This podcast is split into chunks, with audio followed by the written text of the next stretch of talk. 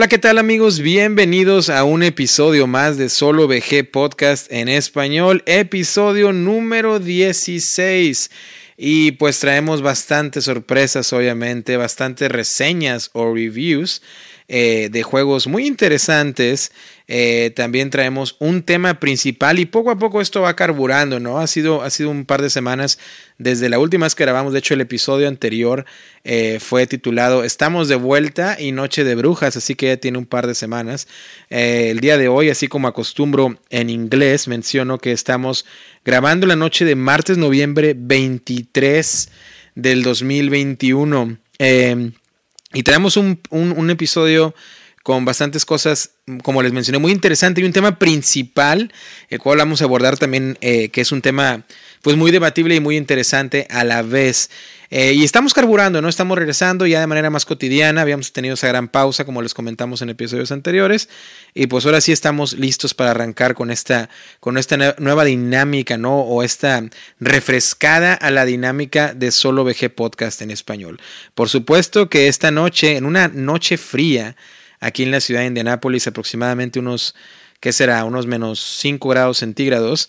Eh, eh, estamos aquí con mi buen amigo hasta el otro lado de, ah, no voy a decir del mundo, en parte sí, pero no, hasta la parte sur, en la frontera con Estados Unidos, en México, está nuestro amigo Narciso.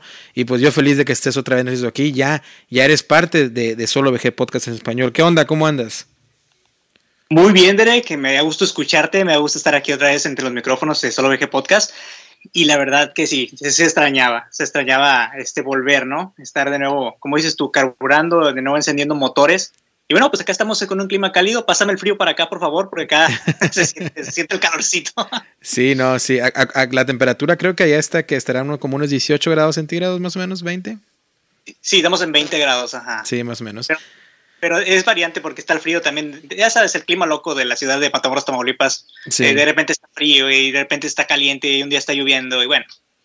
Sí, e, e, es, es, muy ambiguo, ¿no? Sobre todo estando en la costa. Pero sí, ya estamos carburando. Ahora sí, hablar de juegos de mesa, ¿no? Y hablar de esto porque, pues, la gente eh, se va a estar preguntando, o ustedes, queridos amigos, al otro lado de, de la bocina, ¿no? De la parlante, eh, probablemente preguntándose, bueno, ¿estamos hablando de clima? ¿Estamos hablando de geografía o de qué vamos a hablar? Bueno, vamos a hablar de juegos de mesa. Y como les digo, eh, hay que decirlo, hay que mencionarse que Narciso es, de hecho, el que ha estado al pie del cañón de Solo VG Podcast en español. Yo he estado un poco, lo he estado un poco descuidando, ¿no? Por cuestiones de trabajo eh, y, personales, en cuestión de un poco ocupado, ¿no? Con la, con la vida cotidiana. Eh, y Narciso es el que ha estado ahí insistiendo, ¿no? Hey, hay que estar con el podcast, este, de qué vamos a hablar, hay que traer el tema principal. Así que hay, que reconocerse a, Narciso en ese aspecto. Narciso, has estado motivado.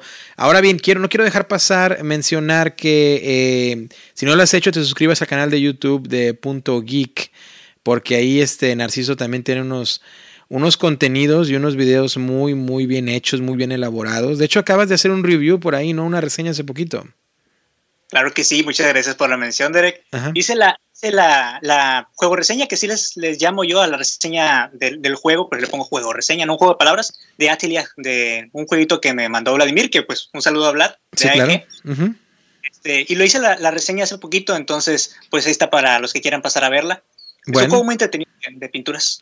fíjate que, fíjate que eh, habrá que traerlo al podcast, ¿no? También Vladimir, un, abrazo porque él es un, gran amigo del podcast. Eh, también por ahí, como lo mencioné en el programa anterior, lo, vi por ahí en la, en la Genco, ¿no? Y, y, AEG siempre, siempre apoya Solo VG Podcast, así que me da mucho gusto que Vladimir también haya mandado por allá un jueguito allá contigo y, y que bueno, pues pues enhorabuena, ¿no? Y, hay que traerlo a, reseñar a Solo VG Podcast probablemente en el próximo episodio, donde también trataremos, ¿no? De traer un tema más navideño, ya que nos estamos acercando a esas fechas, de, recomendar algunos jueguitos por ahí para poder comprar. Prometo, prometo, hago el compromiso contigo, Narciso, y con, con, nuestros amigos que nos están escuchando, que no pasarán más de dos semanas sin que volvamos a grabar. Esto debido a que, pues bueno, hay que aprovechar que que son las fechas navideñas, ¿no? Y las fechas de, regalos.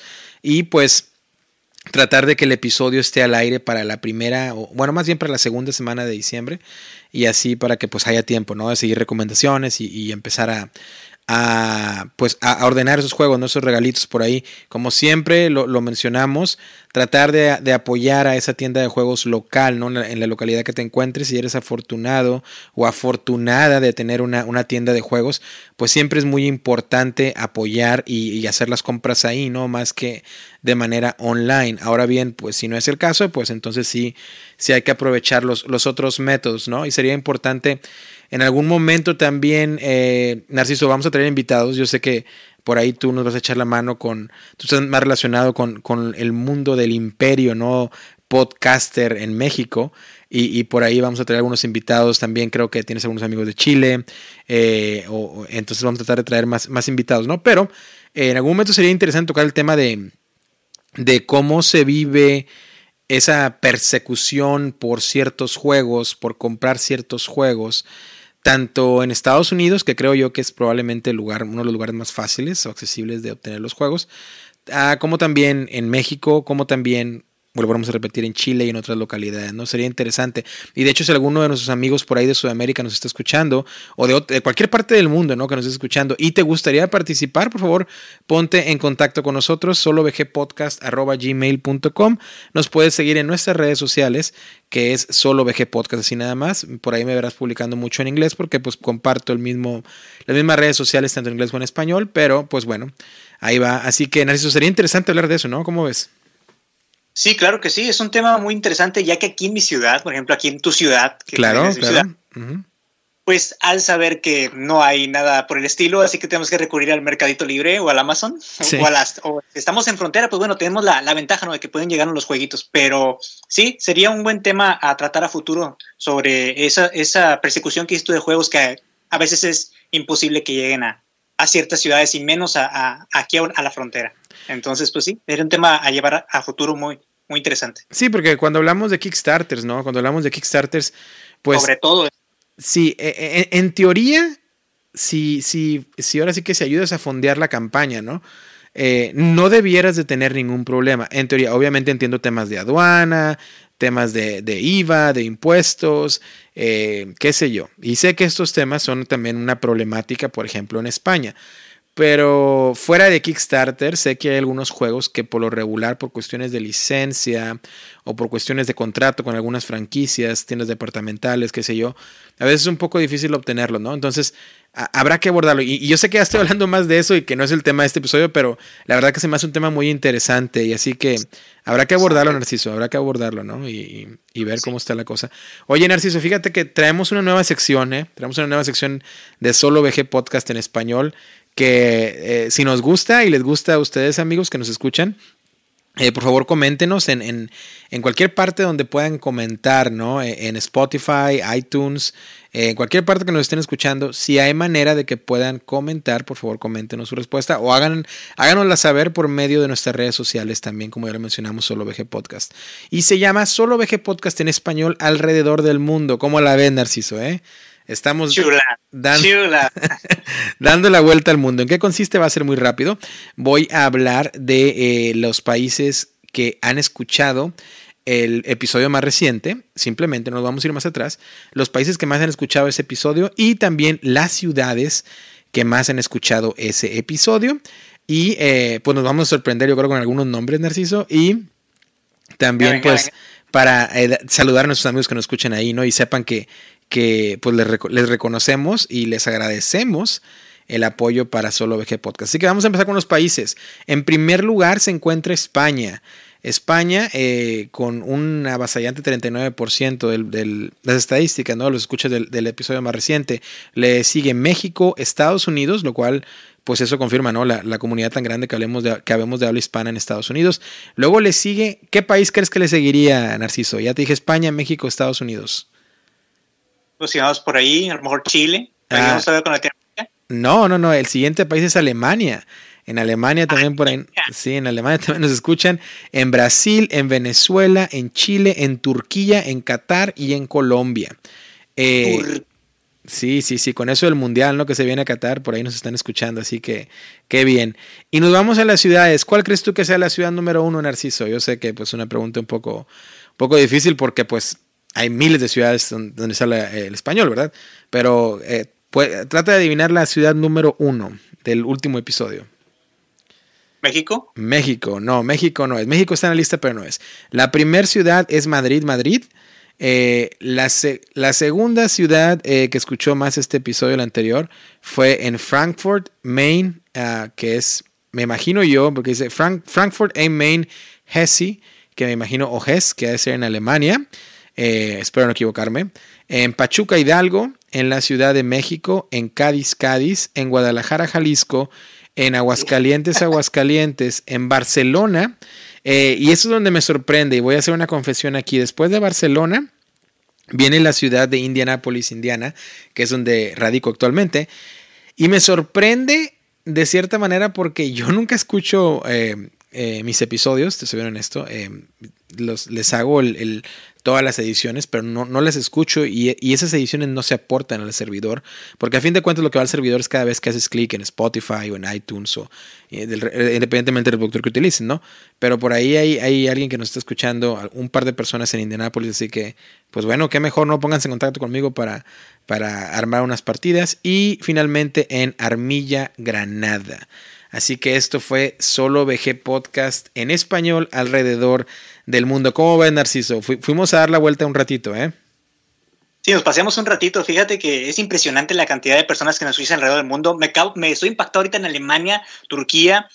Estoy así como que, o sea, hay gente que, que nos escucha, que obviamente da la hispana y que pues le mandamos un saludo y un abrazo. Claro. Claro que sea uno de ellos pero es, es, impresionante, o sea, no tenía yo idea. Ahorita que dices de, la ciudad, se, me, me, hecho que quería decir Ciudad de México, sí. este, pero cabe, cabe, recalcar, Derek, que una de esas reproducciones son mías, porque te he estado escuchando, sobre todo el, podcast en inglés, y obviamente pues estoy al pendiente del podcast en español, revisando este, pues, los episodios, entonces por ahí una es mía. Y bueno, tienes dos, dos personas en Indianapolis y ya es hora de que coordines una firma de autógrafos o algo por el estilo con tus fans. yo creo que sí. ¿eh? Vamos, vamos a empezar pronto un Patreon, ¿no? Para que, para que, para que No, no, fíjate que estas estadísticas son exclusivas del podcast en español. Entonces, eh, si, si tú escuchas el podcast en inglés, que lo cual agradezco mucho, es solo VG Podcast, em, e, esas estadísticas no influyen aquí. Pero bueno, como siempre lo digo, ¿no? Yo creo que estarás de acuerdo conmigo, Narciso. Ese tipo de, de de podcast o de contenido, se pudiera decir, ¿no? Los famosos creadores de contenido, que no me considero creador de contenido para nada. Narciso sí lo es, porque él sí crea contenido para YouTube. Yo la verdad simplemente pongo mi micrófono y me pongo a hablar de tonterías, pero eh, el que una persona, eh, el saber que una persona está al otro lado de la bocina y en algún momento te escucha, ya sea yendo en el metro, yendo en, un tren en Europa, imagino en un tren bala, eh, o, simplemente como yo cuando consumo muchos podcasts, que es manejando rumbo al hospital, ¿no? rumbo al trabajo, eh, o conduciendo, ¿no? Esa es la otra manera de decir manejando, depende del lugar donde nos escuches, o qué sé yo, haciendo cualquier cosa, leyendo, trabajando, eh, haciendo ejercicio. La verdad que no hay palabras, ¿no? Y esto lo hacemos de corazón, lo hacemos con con todas nuestras ganas y pues bueno, creo que lo de la sección se nos ocurrió para pues para reconocer nuevamente a todas aquellas personas, muchas o pocas que nos escuchen y pues mandarles nuestro cariño desde la distancia, ¿no, Narciso? Esa es la intención y así que pues ahí estamos echándole, ¿no? Em, así que sin más, Narciso, ya estuvo bueno de geografía, ya estuvo bueno de, de clima, ya estuvo bueno de, de, de más situaciones porque para lo que estamos aquí en este episodio es para hablar de juegos de mesa. Como ya lo mencioné, no venimos a reinventar los podcasts de juegos de mesa, no venimos a descubrir ese santo grial tampoco de podcast de juegos de mesa, pero sí venimos a dar nuestra opinión sobre ciertos juegos y venimos a traer un tema principal como muchos otros podcasts de juegos de mesa lo tienen, no es como que sea algo nuevo. De hecho, yo creo que el 99.9% de los podcasts de juegos de mesa que escuches van a tener un tema principal, em, eh, pero nosotros venimos a hacerlo a nuestro estilo, ¿no?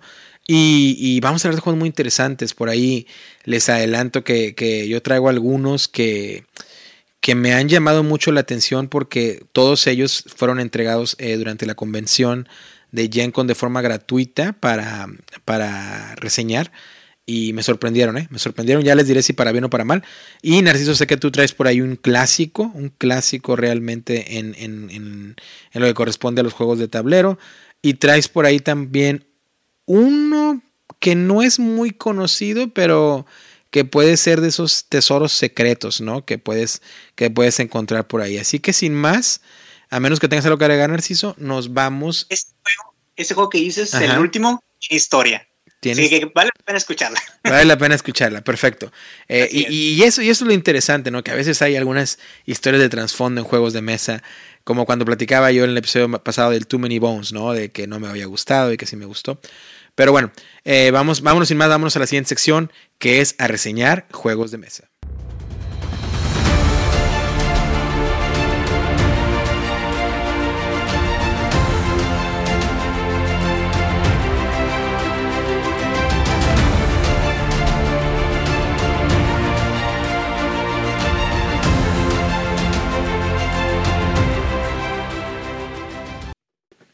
Amigos de Solo VG Podcast en español, vamos a reseñar juegos. Lo que estamos aquí pues es para hablar de juegos de mesa que tanto nos encantan, hablar de los tableros, hablar de los componentes, de, esos, de, esas, de esas pequeñas cajas que nos brindan diversión, ¿no? Y quiero hablar sobre un juego, Derek, sobre todo a nuestros amigos, un juego que se llama School Hollow. Directamente vamos a hablar de este juego y me parece interesante eh, traerlo a mesa porque trae una historia. A ver. Eh, pasados, en los episodios que has, que has hecho, este, antes de incorporar al, podcast, hablaste de Root. Es un juego que a mí me encanta. Los juegos asimétricos ahorita, ahorita son mi hit conmigo, con mi esposa y con mi grupo familiar. O sea, con, con mis hermanos, mi cuñada. Entonces estamos jugando muchos juegos de este estilo. Pero antes de que llegara Root a mi vida, llegó primero Skull Hollow. Me dijeron, es, es como un mini Root. si no, si no tiene Root, porque está caro conseguirlo en su tiempo, decía, cómpratelo. Lo vi en oferta y es un juego que me enamoró.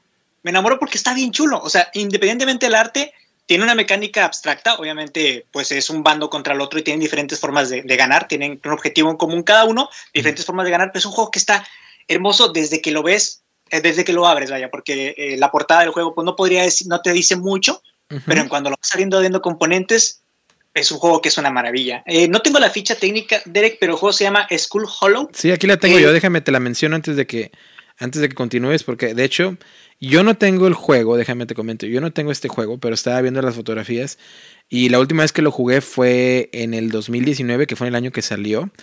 Y un, muy buen amigo que a veces eh, interactúa conmigo en el podcast en inglés, eh, Caleb, él, él, lo tiene y estuve jugando con él. Y como bien mencioné, es un juego completamente simétrico de, de dos bandos. Y me acuerdo que, me gustó mucho, tuvo mecánicas muy interesantes que no voy a spoilear porque eso te corresponde a ti en la reseña. Pero eh, tengo, muy tengo buenos recuerdos de School Hollow. Así que vamos con, la ficha técnica, ¿no? Eh, obviamente este lo, esto lo obtenemos de la BGG o la boardgamegeek.com. Así que con su debida cautela, porque ya lo hemos mencionado y hablaremos en algún episodio de la BGG, de la, de la base de datos de la BGG y si es confiable o no. Pero bueno se encuentra en el puesto 1485 en total, ¿no? De toda la base de datos de la BGG, lo cual es muy respetable. Eh, en lugar de estrategia está en el 768. Es un juego, como ya lo mencioné, que salió en el 2019. Tiene una puntuación del 7.5 y eh, se juega de dos jugadores, 40 eh, minutos, se recomienda para 8 años o más. Yo creo que sí, porque, porque tiene buena entrada. Con un peso en complejidad del 2.2 a 5, entonces una complejidad muy básica. Y los diseñadores son Eduardo Baraf, Seth Johnson y Kate Matejka. Que Kate Matejka ah, es también el, el dueño y también diseñador de Thunderworld Games, que de hecho son los publicistas. Los publicistas son Pencil First Games, LLC y Thunderworld Games. Thunderworld Games, yo los, eh, los conoces, te iba a decir you, en inglés no me, quedé con la onda del podcast en, inglés. Eh, los conoces por eh, juegos como Role Player, como Cartographers.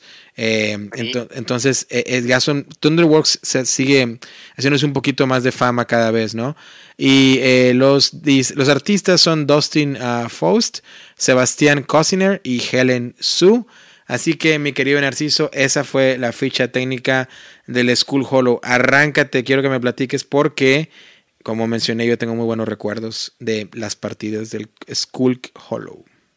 Estoy un poco inconforme con ese, con esa posición. A ver. Es que eh, desmeritan mucho los juegos a dos jugadores que, bueno, o sea, yo, yo entiendo, no, no, no, se va a poner a la complejidad o a lo mejor al, al tipo de estrategia que podría tener un War of the Ring, por ejemplo, que también es un juego dos jugadores, pero la verdad, este juego merece un poquito más de reconocimiento. Fíjate, te voy a contar. En este juego, pues somos dos facciones, ¿no? Estamos peleando un territorio que fue recién encontrado, en la cual pues llega como una villa de zorritos. Se dice que son zorros héroes. Y pues obviamente ellos no saben que adentro de, de esa villa pues hay guardianes que están custodiando esas, estas tierras santas. Entonces, hay una disputa, es una pelea entre que los guardianes no quieren que se, que se perpetúen sus tierras, que, que estén bien, y pues los, los zorros tienen que llegar y hacer una vía, o sea, tienen que progresar, tienen que hacer su, su ciudad. Claro. Pero me gusta mucho este juego porque, como te vuelvo a repetir, es asimétrico, los componentes están chulísimos y bueno, desde que lo abres ves el que el juego tiene calidad con simplemente ver el inserto. Muchas veces, eh, a veces juzgamos los juegos por los componentes, yo te los juzgo también a veces también por el inserto. Digo, desde que le ponen ese amor al, juego y dices, pues, este juego pues sí viene trabajado, o sea, no es mérito los demás, pero llama muchísimo la atención cuando un juego trae pues hasta que el, hasta el inserto detallado, juegos como por ejemplo el Dice Force y, y, otros que no me voy a meter en, en, en situación, pero quiero, quiero comentarlo porque es un punto Mira, te voy a decir, ahorita que te hacía las señas por la cámara, estás tocando fibra sensible. es otra vez como te lo mencioné en el episodio pasado. Totalmente, mil por ciento, un millón por ciento de acuerdo contigo. Eh, cuando veo, vaya, me ha tocado mucha suerte que por lo regular, esos juegos que realmente eh, eh, la compañía, el publicista, el diseñador le pone amor al diseño del inserto, ¿no? Que tienes ahora sí que el espacio para cada, para cada locetita o para todas las losetas y el espacio para que pongas las cartas incluso enfundadas, ¿no? O con slips. Eh, espacios para las miniaturas, para los meeples, para las expansiones, te dice mucho. Hay sus excepciones, obviamente, en algunos juegos que pues traen todo esto y el juego en realidad pues no, no pesa, ¿no? Y lo puedo mencionar así rapidito, un, ejemplo que se me viene a la mente, ah, se me fue el nombre, eh, eh, es el, eh, ellos, del, el Dorado Games se llama el publicista, que sacaron hace poquito, bueno, hace poquito, un par de años, La Isla del Dorado, que es un juego que tiene componentes muy chulos, insertos muy bonitos, pero el juego no, pues en mi opinión no pesa, ¿no? Luego sacaron uno que yo va aquí en Kickstarter que lo terminé regalando, Windward se llama, Windward, ya me acordé que es de unos barcos que pues básicamente vas flotando sobre un planeta y vas avanzando. Eh, venía muy bien con insertos personalizados, pero me gustó el juego, pero creo que fue más que nada porque lo aquí en Kickstarter que, que realmente eh, que realmente que significara un juego sólido. Entonces, nada más quería comentar ahí que estoy totalmente mil por ciento de acuerdo contigo con eso.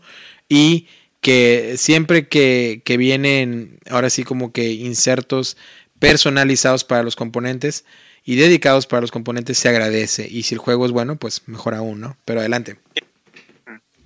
Pues eh, teniendo eso en mente, que, el juego está, pues desde, desde, que lo abres viene, ya te estás deslumbrando, ¿no? Tiene, pues como dices tú, el espacio para sus, sus, decks, porque obviamente manejas decks, una persona maneja un deck y la otra maneja cuatro diferentes decks que puedes, pues, eh, usarlos en combinaciones, 16 combinaciones diferentes, dice el juego, para crearle rejugabilidad. Sí. Pero estamos ante un juego el cual es un enfrentamiento uno contra otro, en el cual eh, tenemos un objetivo como guardián, que es destruir a, pues, la villita de los zorritos y obviamente los zorros, pues al verse atrapados en, o, bueno, no poder seguir y ver a esas eh, guardianes, a ver esas criaturas, pues también quieren derrotarlos. Entonces, o, fregarse o fregarse, no hay, no hay, no hay más, es el objetivo. sí, claro. Pero me gusta que este juego, fíjate, tiene una dimensión, una segunda, le quiero llamar segunda dimensión. Tenemos la dimensión en la, aérea que vemos el, juego, porque déjame decirte que el tablero se coloca en forma como si estuvieras viendo un rombo entre los dos jugadores. Cada jugador tiene su deck, es un poquito de la preparación, cada jugador tiene su deck. Eh, tú como jugador eh, de los héroes, que son los zorros, tienes cuatro diferentes zorros a elegir. Tienes eh, princesas, tienes rey y tienes un príncipe cada uno con sus diferentes habilidades, obviamente. Y como guardián, pues tienes eh, a tu figura y tienes tu deck, que es un deck eh, muy diferente a, los otros guardianes, y también componentes diferentes. Por ejemplo, un guardián puede tener solamente una figura este otro guardián que viene ahí, que es como un pulpo, trae sus tentáculos y trae pues meeples, que son meeples grandes, como para hacerlo un poquito más temático y más llamativo, digo, para que en verdad tú veas en ese tablito chiquito que está pasando una batalla y que en realidad sientas que pues está fuerte el asunto. Sí, claro. Y, y en el juego lo que me gusta es que también trae otros tableros, los cuales son eh, pues como la figura ya en sí, o sea, el meeple pues no, es, no está detallado, pero es, es minimalista.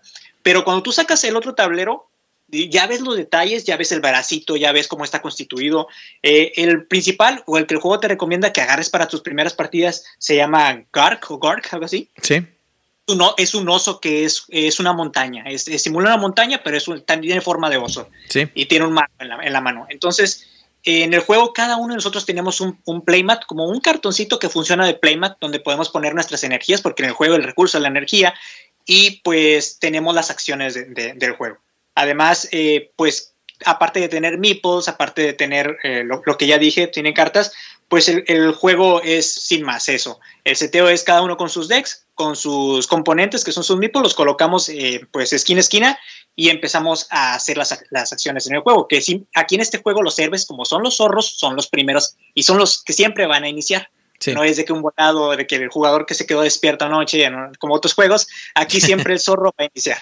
Entonces, déjame comentarte un poquito eh, a grandes rasgos cómo es la fase de juego. Es, iniciamos el juego, después viene la fase principal, que son los, el, héroe, que son los zorros, que acabo de decir, después sigue la fase principal del guardián, y después eh, pues la resolución del final del turno, que es cuando checamos a ver si ya ganamos, se checan los objetivos, si ganó uno o ganó el otro. En este juego se utilizan cartas y pues las cartas tienen pues diferentes cosas como moverse, como ganar dos eh, energías o tres energías, este, y me, y me da como un poquito de, de, de, podría decirse, eh, no encuentro la palabra, como que me choquea, y eso es lo que traigo ahorita, esa palabra, esa palabra de moda.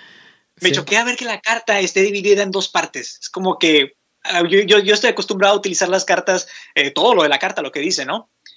pero dice, o eliges la, la, acción de arriba o eliges la acción de abajo por ejemplo, movimiento o ganar dos energías o brincar o te mueves. Entonces, nada puedes utilizar una sola acción eh, de esa carta partida, podría decirse. Y en el juego, pues eh, tenemos diferentes acciones. Puede ser brincar, puede decir moverse, puede ser dash, puede ser disparar, puedes pelear de rango porque tienes arqueros, porque obviamente pues para tienes que tener como que soldaditos, hay unos que son cuerpo a cuerpo, y el objetivo de, para poder matar a los guardianes como zorro, tienes que brincar al tablero eh, en 2D, podría decirse. Tienes que brincar al tablero de la figura. Y eso está interesante, porque tienes que estar cerca de, la figura, eh, tienes que visualizarla como tu mapita eh, que estás jugando en el tablero y luego irte al otro, al otro, al otro mapa o la otra figura, como ya verlo este, en 3D. No, no, no sé cómo explicarlo, pero no, sí, sí, siente. Sí lo, explicas, sí lo explicas bien, porque básicamente eh, yo creo que cuando dices la palabra me choquea eh, es algo en positivo, ¿no? O sea, te, yo creo que eh, a eso te refieres, ¿no? Algo positivo del juego, algo que te gusta mucho. Y, yo creo a lo mejor es como lo que dicen en, en algunas partes en, España, ¿no? Me, me flipea, me, me, me, me, vuela la cabeza, me gusta mucho. Entonces me imagino que es a lo que te refieres. Pero lo que mencionabas del juego, sí tiene esa parte muy, muy interesante, ¿no? Que como bien mencionas, está ese tablero en rombo y, se divide en tres espacios por, las, por los contornos y un espacio principal en medio como cuadriculado, ¿no? Y, y este gigante va a estar en, cierto, eh, en, cierta, en cierta locación, ¿no? Este monstruo, este, este oso de piedra, que lo puedes llamar así, que tiene un mazo y que hay que destruir, ¿no? Entonces, em, eh, ya sea que estés jugando tú a favor de él o no, pero básicamente las figuras, los, los buenos, por así decirlo, los del bando bueno, van a tratar de llegar al mismo espacio donde esté él y luego te vas a ir a ese talero que mencionas bien, Narciso, que es donde va a estar eh, e, e, este personaje y donde ya lo puedes empezar, tú me imagino que vas a de eso, donde ya puedes empezar a escalar, ¿no? A atacar en, atacar en la pierna, en el brazo, donde tiene el martillo, para el último tratar de destruirlo, ¿no? Y es una de las partes que más, más me gustó del juego, pero adelante, continúa con eso. Me imagino que ibas para allá, ¿no? Para ese lado. Sí, ah, para allá iba. El, guardián, obviamente, a ver, chicos de Pencil, First Pencil Games, estaría chido. Y no sé, Derek, si estás de acuerdo conmigo, métale miniaturas. El juego amerita. Porque imagínate, imagínatelo jugar este juego como si escalaras el Cthulhu, el, el Cthulhu del el Cthulhu de My Life. Sí, sí, sí, sí. Imagínate. Pero bueno, eh, eh, a lo mejor una reedición, ¿no? que por ahí viene una expansión, pero eh, no estoy tan enterado del tema. Digo, el juego base, pues lo, he sacado varias veces a mesa y me ha, me ha encantado.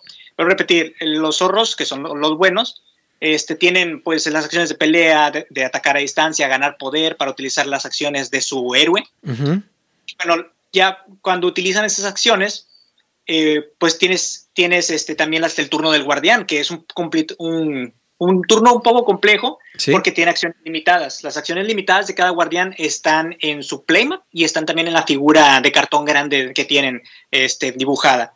Y ellos ganan poder, ellos tienen también eh, pues sus acciones de dar pisotón, dar un, dar un golpe, aventar, patear. Literalmente eh, me los imagino así dando, dando la patada y todos, todos salen volando ¿no? del tablero.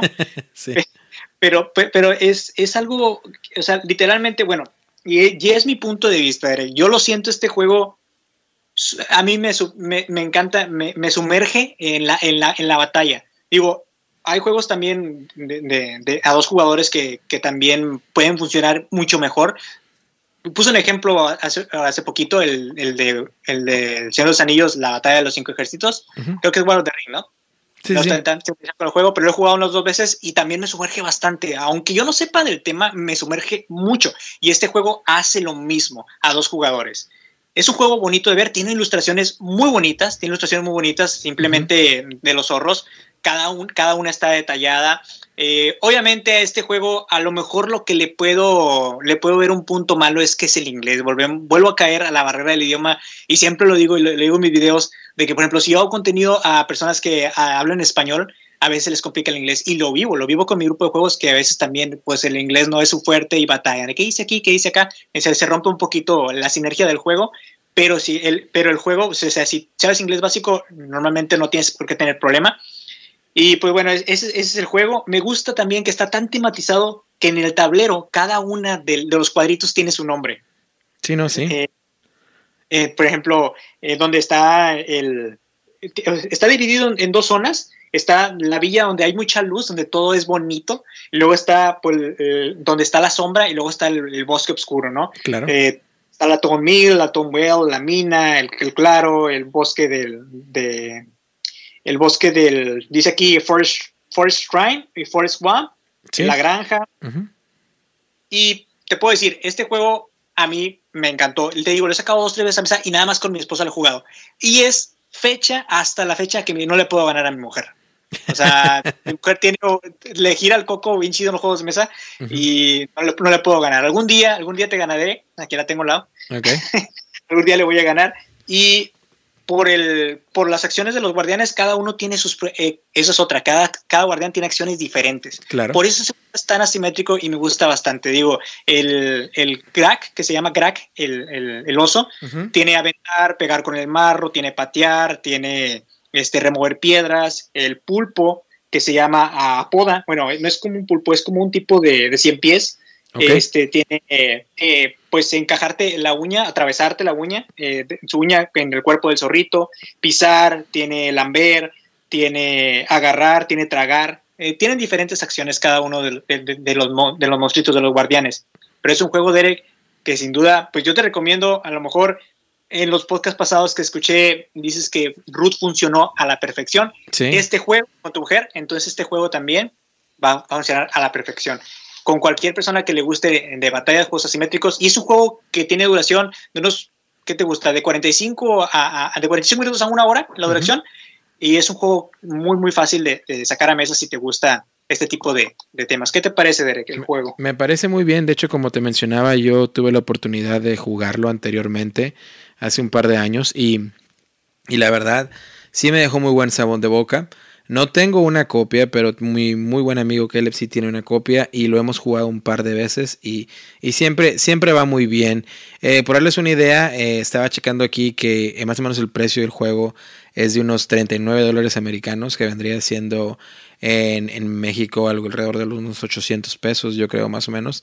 Entonces, no son de esos juegos tan caros y, y está muy bien, ¿no? Está muy accesible en cuestión de complejidad. Y, creo, que, creo que tocaste un punto muy bueno, ¿eh? y una recomendación que te dieron que es muy buena. No se parece mucho al Root, porque hay que decirlo, no es el mismo juego. Root es obviamente algo más inmersivo, más complejo, eh, diferentes mecánicas, pero sí te da esa idea, ¿no? Como él lo menciona Narciso, de, de, de un buen juego asimétrico que es sencillo, pero puedes implementar estrategias distintas. La producción es fantástica. Eh, y, como te digo, tengo muy buenos recuerdos. Ahora mi pregunta, Narciso, es ¿qué calificación le das del 0 al 5 a, a Skulk Hollow? Eh, ¿Qué te parece? Yo sé que te gusta mucho, pero eh, ¿qué calificación le das a este juego? Bien, este juego para mí, quitando que me guste mucho porque me puedo llevar por el fanatismo y por el amor que a lo mejor me genera verlo en mesa y jugarlo, y que sí quiero jugar, quiero jugar, quiero jugar, podría ser un sólido 3.5.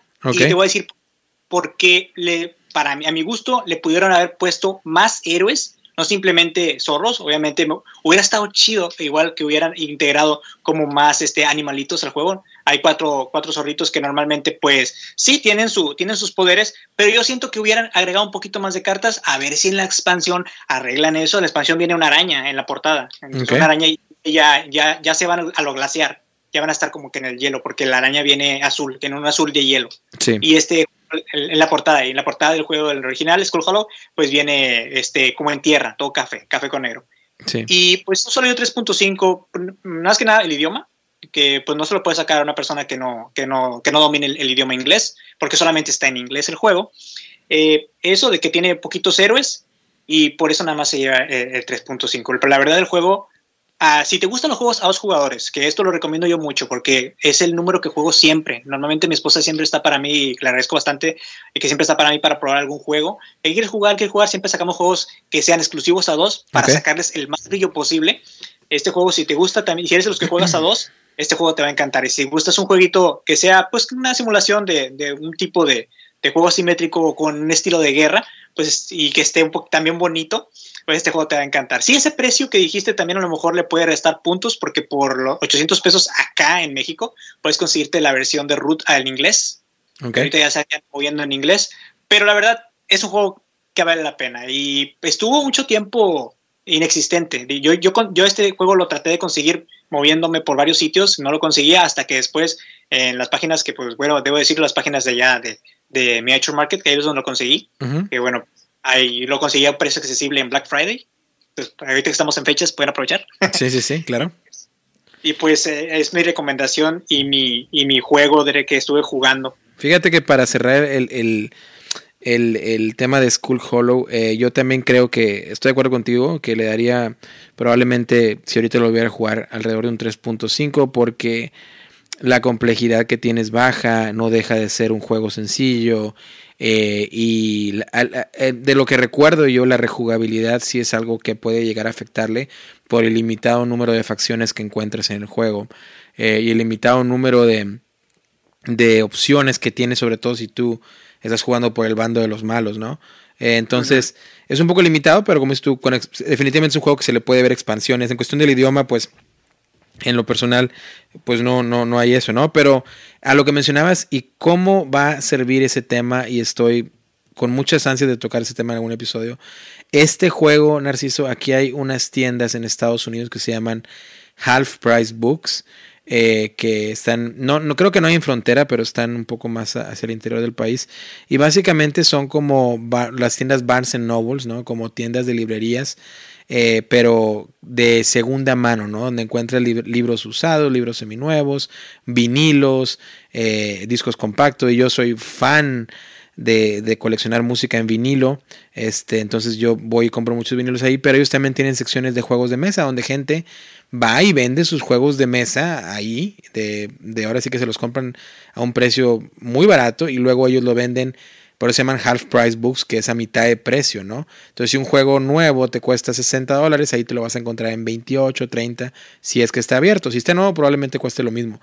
Pero em, hubo un tiempo el año pasado, o el año antes, sí, no, fue el año pasado, que llegué a ir varias veces y tenían fácil unas 30 copias de Skull Hollow cada vez que iba. Como que les llegó alguna, alguna carga de algún camión que, que les llegó a vender los juegos Y de hecho fue donde, eh, entonces fue hace dos años porque fue donde mi amigo lo compró y, te digo, a lo mejor estoy seguro que coincidió con esas fechas de lo cual era difícil de conseguir y pues mira, acá había montañas, pero como te digo, ya, ya hablaremos de ese tema, ¿no? En, en, un episodio futuro, el cual siento que yo que va a estar muy interesante.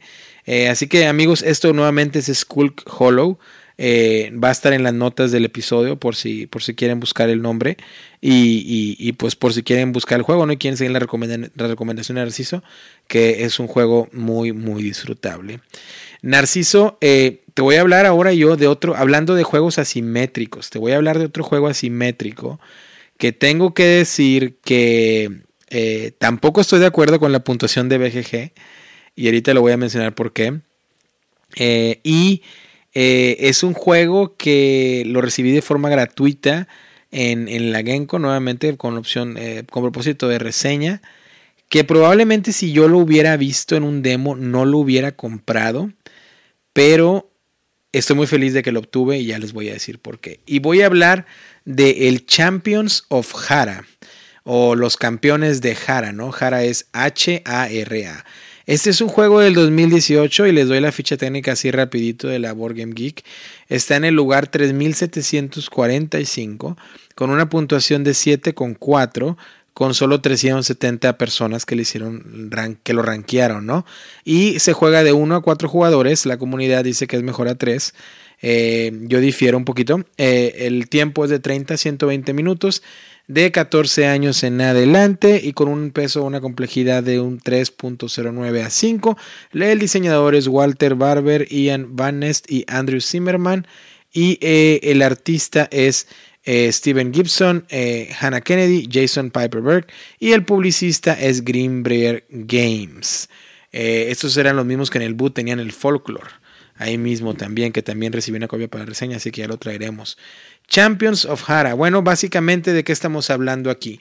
Estamos hablando del reino de Hara, donde pues cuenta la leyenda que existían muchos campeones, ¿no? Muchos héroes de, este reino con poderes, héroes que venían de distintas dimensiones. Habría por ahí eh, un eh, científico del siglo XVIII llamado Thomas, eh, británico, que bueno, fue trasladado a esta dimensión y pues con su ingenio trató de construirse un, un brazo al estilo Mega Man X, ¿no? Eh, con, con, poder y, eh, y, varios personajes así, ¿no? Por ahí algún personaje del estilo eh, samurai que puede invocar distintos animales o distintos keys de animales, ¿no?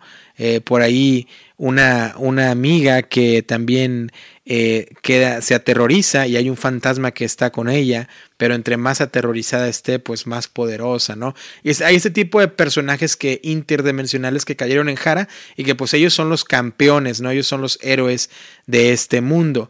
También hay aquellos que fueron campeones en algún momento o héroes de Jara, pero fueron ahora sí que eh, guiados hacia el lado oscuro y se les conoce como los corruptos, ¿no? Los corrompidos.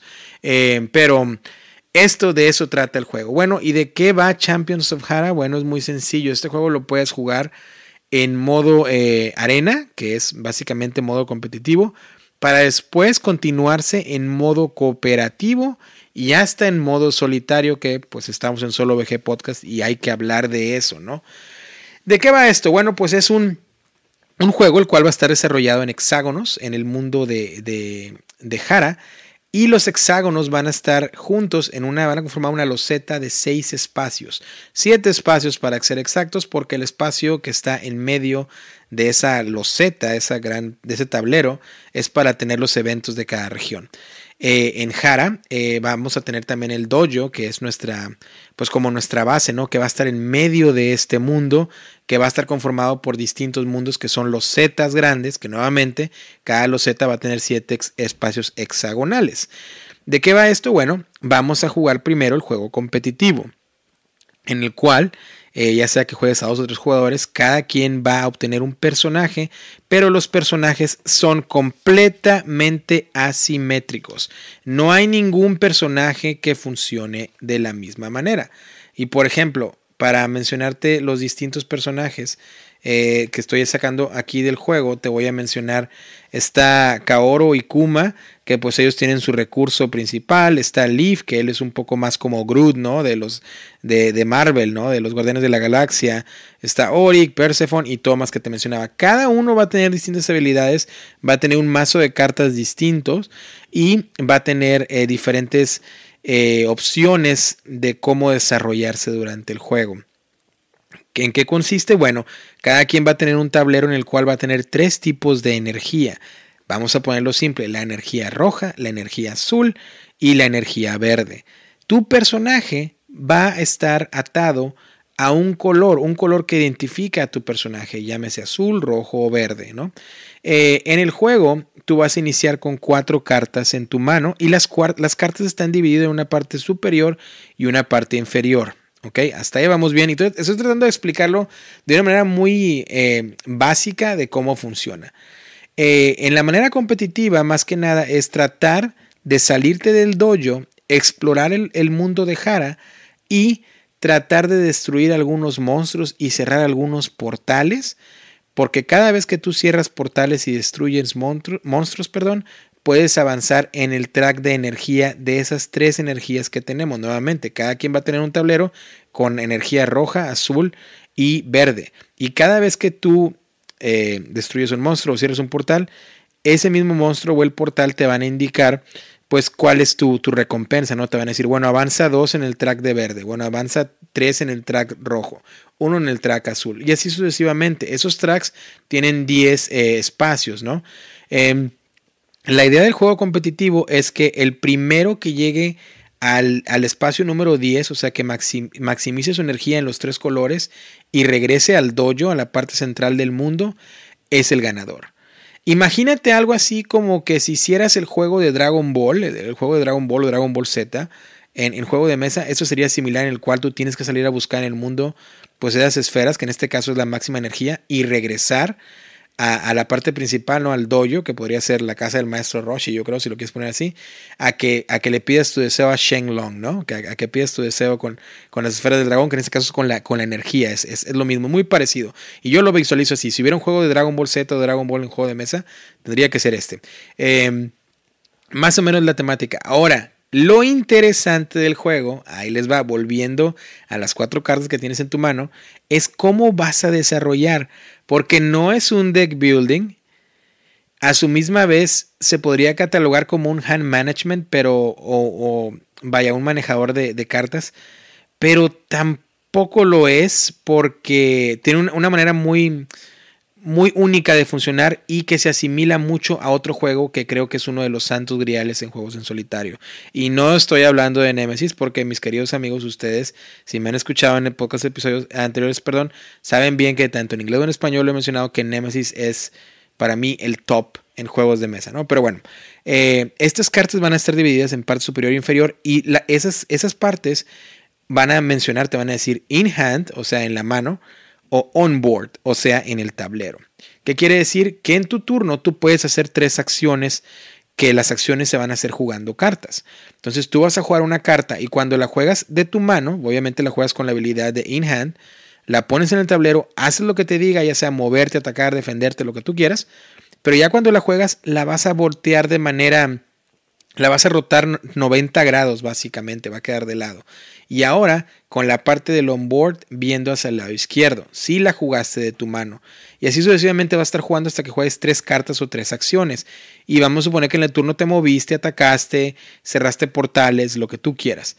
Cuando termina tu turno, eh, enemigos que estén en rango tuyo, que van a, estar, este, van a estar saliendo en esos hexagonales que vas a ir explorando, pues te van a atacar. Ya después de eso, las cartas que están de manera eh, a 90 grados que tienen el onboard del lado izquierdo se van a voltear, ahora sí de manera horizontal otra vez, pero ahora con la parte de onboard en la parte superior, porque recuerda antes si las tenías en la mano, la parte que decía on hand era la parte superior, y ahora no las vas a levantar, ahí las vas a dejar, porque ahora en un turno futuro solamente vas a poder usar las acciones que tienes en el tablero, en, esas cartas. Por lo regular siempre te va a quedar una carta en la mano, a veces sí, a veces no. Entonces es esa parte de mitigar e, ese, ese puzzle, ¿no? O, esa estrategia de decir, ok, juego esta, no juego esta, mejor me la quedo porque quiero usar esta habilidad, porque si la juego, ya esa habilidad no la voy a poder usar hasta dos turnos después, porque primero tengo que usar la, habilidad que, que, forza a la carta estando en el tablero. Entonces se parece mucho en ese aspecto a Mage Knight, que, que es lo que mencionaba, que es un juego que para mí es de los mejores en solitario. Y tiene esa mecánica muy interesante. Ya después que juguemos de ese modo competitivo, y nuevamente lo estoy explicando demasiado básico, porque no es la intención de darte aquí un tutorial, ¿no? sino más que nada explicarte de qué va el juego y cómo fluye.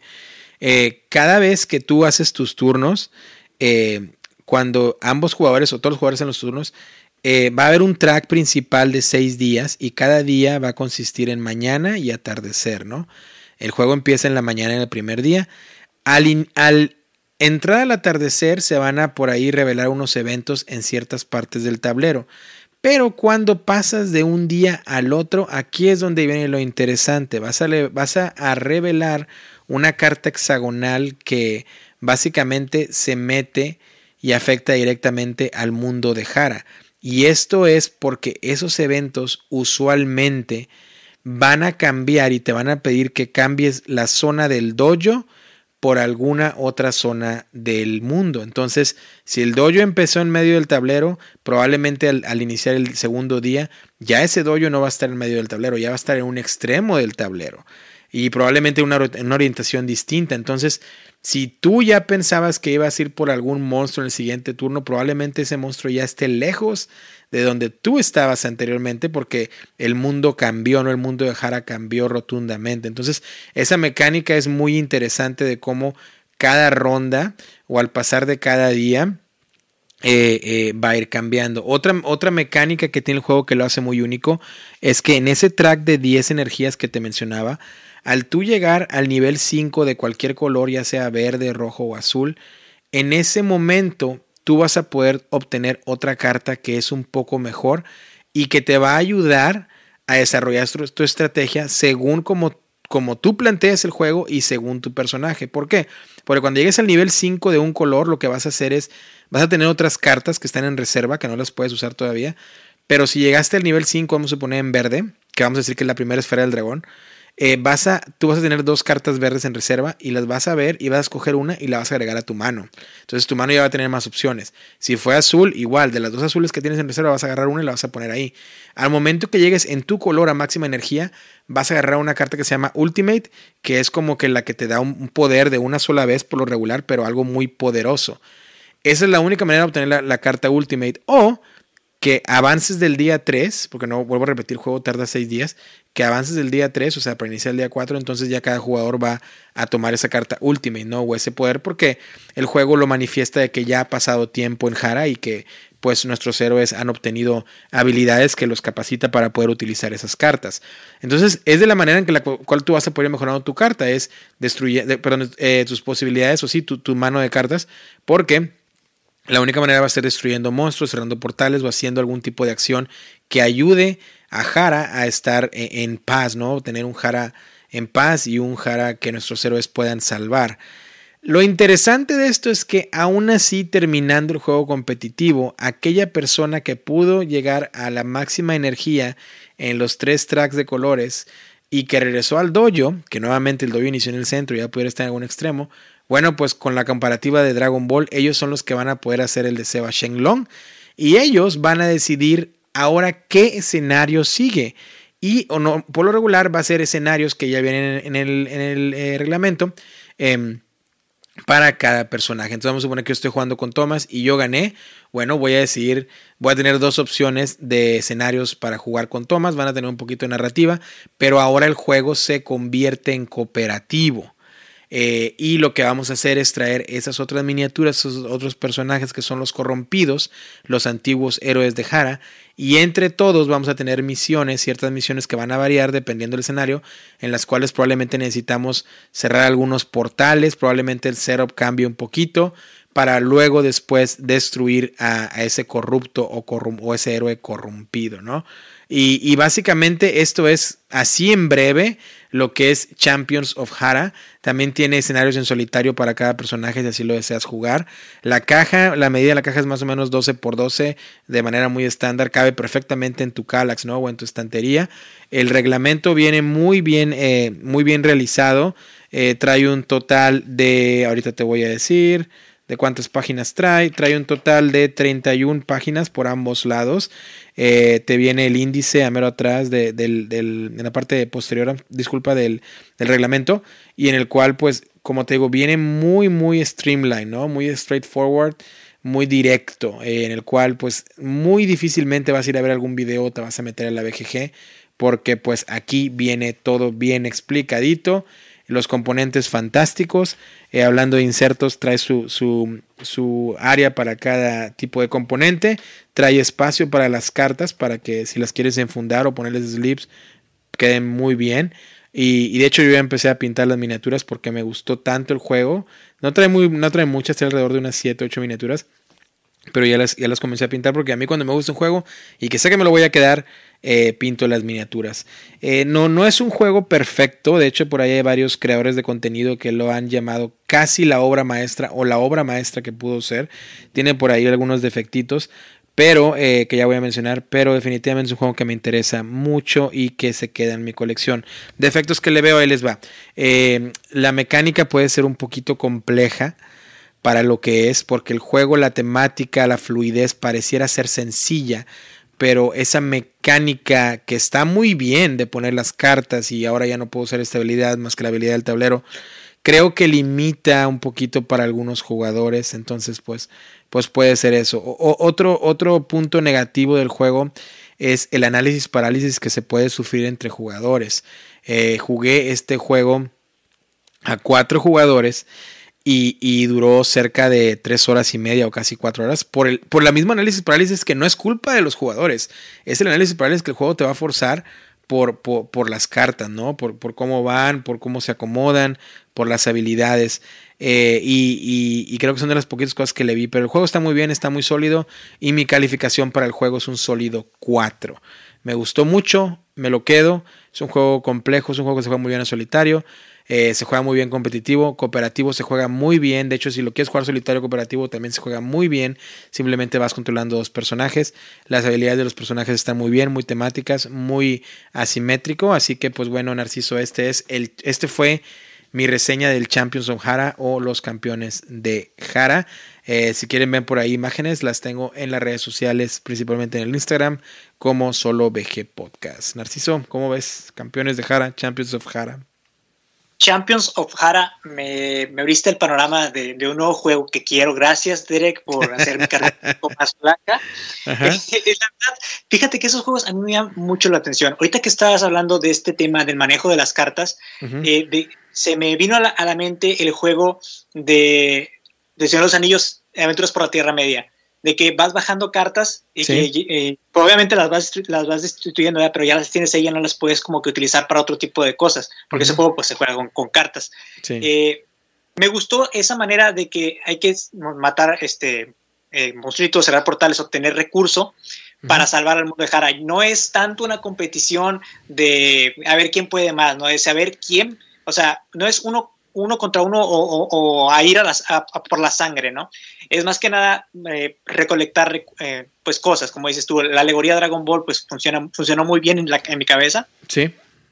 Y eso de que ya después de que el jugador, pues es el premio, ¿no? De que el jugador que pudo llegar con sus barritas hasta el tope, hasta el máximo, eh, pues pueda seguir con, con los siguientes escenarios. es, el, premio, ¿no? Porque quiero suponer que algunos escenarios son más beneficiosos para unos que para, para unos eh, campeones que para otros, ¿no? Así es, sí. Eh, sobre todo, no necesariamente eso, pero, pero son beneficiosos en el aspecto que pueden explotar más sus habilidades, pero a la hora de escoger un escenario ya, ya se juega el juego en cooperativo, ¿no? Entonces, pues igual sí, sí, sí es un poco se pudiera decir beneficioso para explotar las habilidades de cierto personaje, pero en realidad en ese aspecto sí está balanceado también, pues porque la naturaleza, ¿no? Del ser, al ser un escenario cooperativo.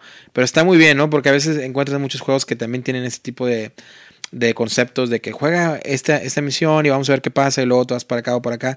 Y a veces no funciona y es como que el juego tratando, tratando de dar opciones para más, más modos de juego. En este caso de Champions of Hara sí funciona y creo que es la manera en la que se tiene que jugar para que puedas experimentar el juego e, en, sí. Ah, pero bueno, lo recomiendo en y, y, y, pues bueno, a todos ustedes amigos, chequenlo por ahí. Siempre recomiendo también jugar antes de comprar si se puede, pero eh, creo que es una muy buena opción. Y, también pues a ver videos, ¿no? Pueden ver videos por ahí para ver qué les parece. Narciso, traes un clásico, traes un clásico para reseñar, hay que seguir, hay que seguir avanzando porque también traemos un tema principal, ¿no? Así que traes un juego que es un clásico que sé que no va a tomar mucho en la reseña porque en sí, eh, eh, por lo mismo, de hecho este clásico, eh, pues obviamente las mecánicas no son no tienden a ser tan, tan, tan, innovadoras como los juegos más recientes. Y yo también después voy a hablar de un jueguito así de manera breve para poder tratar de, abordar el tema principal, ¿no? Pero a ver, háblanos de ese clásico que traes ahora para nosotros y en algún momento ya mencionó yo la ficha técnica. Antes de cerrar con el juego de, Champions of Hara, si hubieras dicho que las cartas en el tablero traían como que enemigos, que tú al voltearlas ya tenías el enemigo eh, o el monstruo, podría decirse, o, o, la forma en el tablero que tenías como objetivo de derrotar, me hubiera ah, sí. la cabeza. Sí, la, la verdad que sí, ¿eh? porque eh, antes de salir otra vez del tema, a mí me tocó varias veces que ya estaba planeando mi turno y decía, bueno, ¿sabes qué? Voy a guardar esta carta, ya, ya, puedo usarlas de movimiento porque me voy a acercar a este, a este monstruo, me va a atacar con uno en su turno, está bien, como quiera, no pasa nada eh, eh, si, si me, me quita un punto de vida, pero luego en el siguiente turno que me toque a mí, este monstruo va a estar aquí, nadie está cerca de él y yo voy a tener suficiente poder en, en, las cartas para poder destruirlo y obtener recompensa.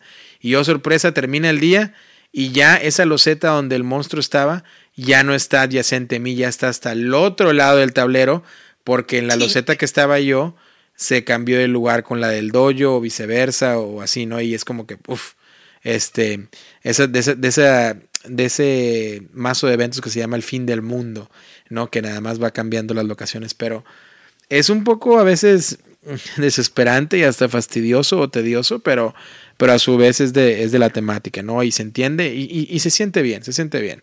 Entonces, eh, pues bueno, este es Champions, ¿no?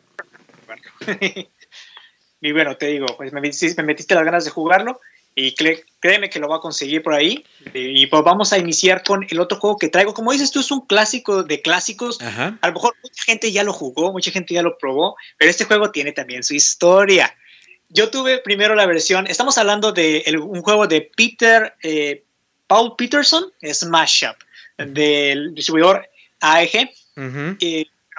este juego, yo creo que no hay necesidad, se presenta solo, no tiene muchas expansiones, tiene su versión munchkiniana, tiene también la versión más reciente que la versión Marvel, por ahí sacaron unas expansiones que son como que del Camelot. Entonces, es un juego el cual volvemos a caer en la simetría, Derek. Eh, aunque lo quiera ver como un juego eh, pues que tiene su, estructura, es, llega a ser asimétrico porque todas las facciones funcionan de maneras diferentes y mezclamos dos. En, en, el juego lo que hacemos es tomar dos facciones, imagínense, hay vampiros, hay zombies, hay abuelas, hay este ositos gominolas o ositos este de, goma, hay también gatos, hay princesas, hay Power Rangers, bueno, parodias de los Power Rangers, hay este también tiburones, hay tornados, hay infinidad, lo que ustedes imaginen está en Smash. Así tal cual. Entonces, agarramos dos facciones. Imagínense combinar, eh, amigos de Solo Podcast Español, imagínense combinar zombies con robots, por ejemplo. Y ya tienes tus facciones. Cada, cada facción es de 20 cartas, facilitas, y en el juego lo que, lo que hacemos es tratar de obtener 15 puntos de victoria, es el objetivo final, destruyendo bases. Eh, ¿A qué me refiero con destruir bases? A que tenemos que estar bajando monstruitos, que en el juego son minions, este, que tienen diferentes este, números de poder, los cuales sumados, la base, por ejemplo, tiene 20 puntos. Eh, si los monstruitos que pongamos, los minions, llegan a ese número, sumados todo su nivel, eh, de poder, pues bueno, la, base se rompe y se escorea debido al número de poder del minio de cada facción. Este, cada, cada base tiene tres números, en los cuales son puntos otorgados al primero, segundo y tercer lugar que estuvieron en la facción, y pues una habilidad. En el juego lo que hacemos es jugar cartas en nuestro turno. Iniciamos con cinco cartas en la mano. Obviamente revolvemos el deck.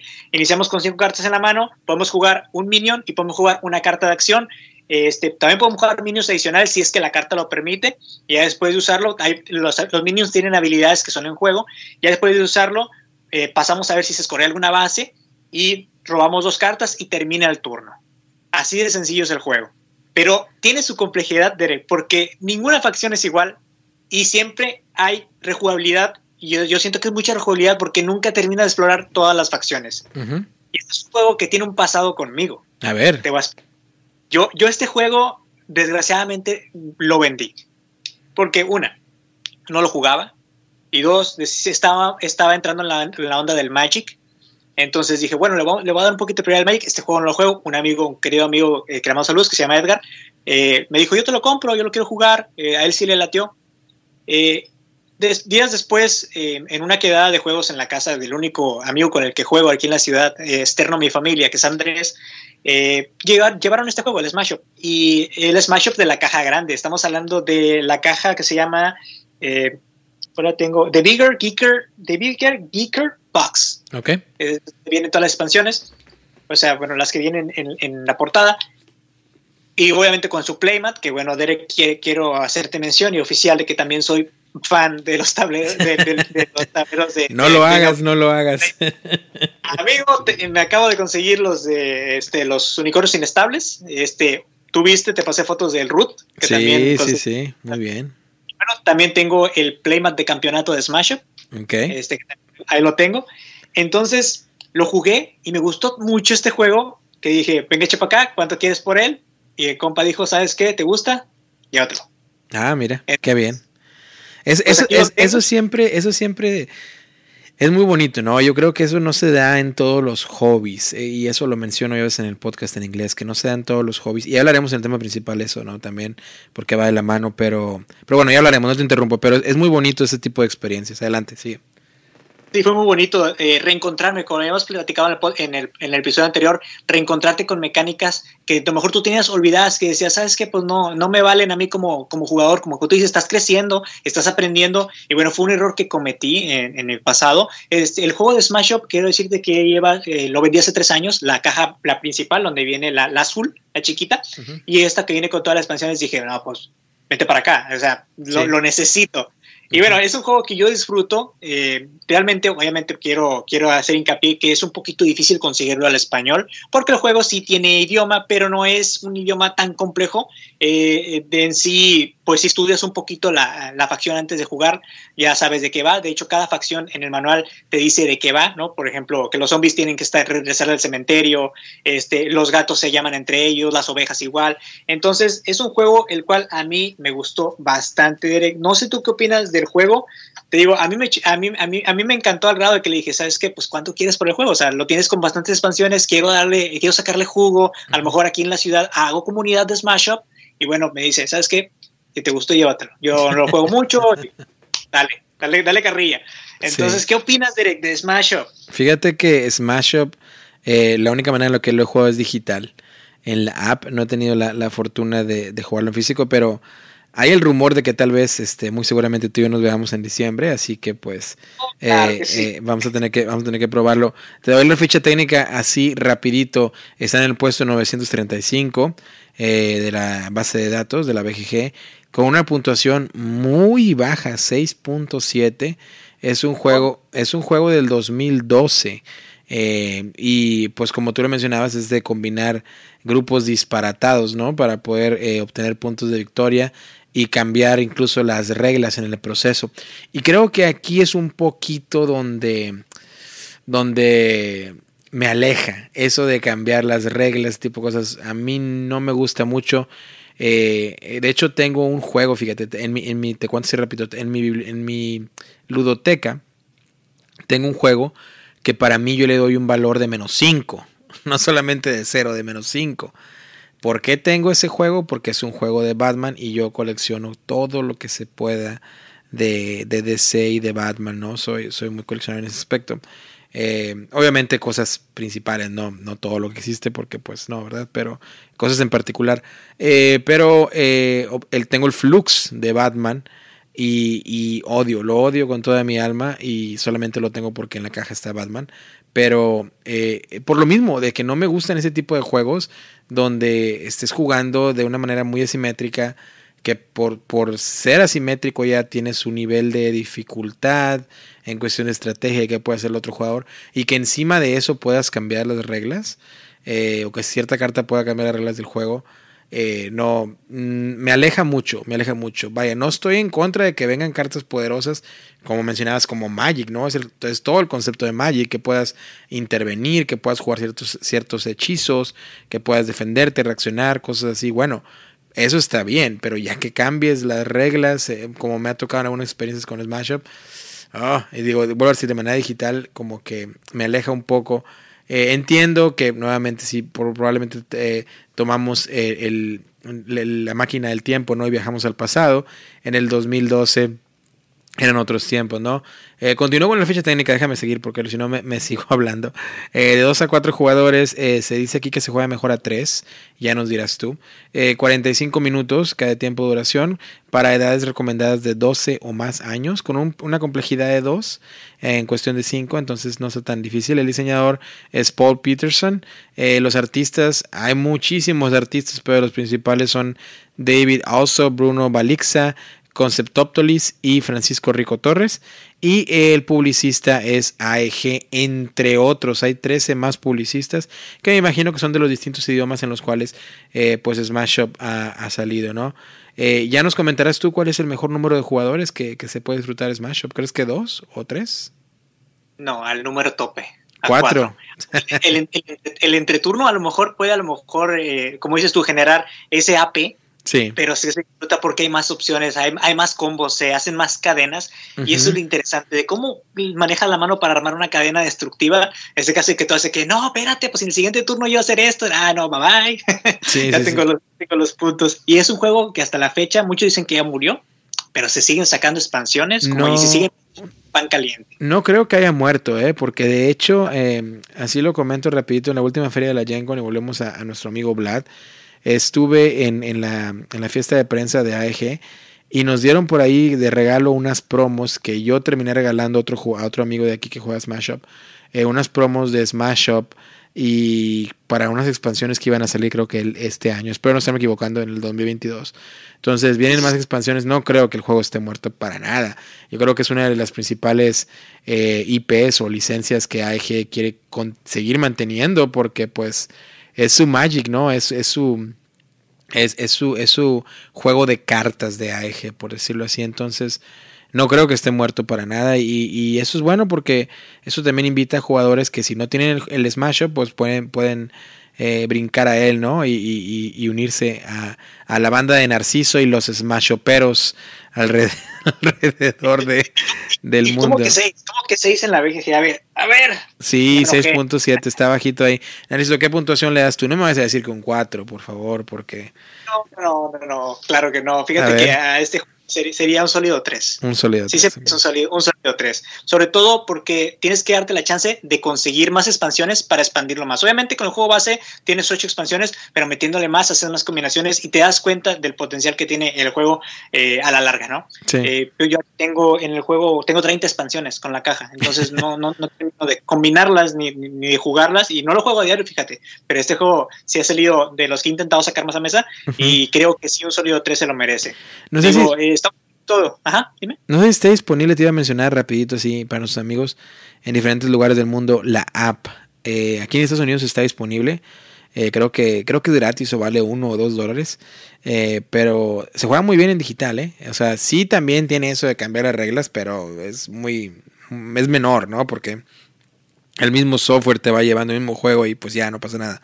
Pero creo que también lo pueden disfrutar del digital y sería una manera en la cual, si ustedes no conocen mucho de Smash, pues pueden checar, ¿no? Sin necesidad de gastar en una caja, una caja base. Claro, claro. Este, pero bueno, ese fue Smash Up. ¿Ibas a agregar algo, Mander? Antes de que te. Tengo la, manía de interrumpir. Eh, ¿Ibas a agregar algo antes de interrumpirte? No, no, no te preocupes. Creo que estás un poquito este, alterado por cambiar, por que se cambien las reglas en el juego. Sí, sí, sí.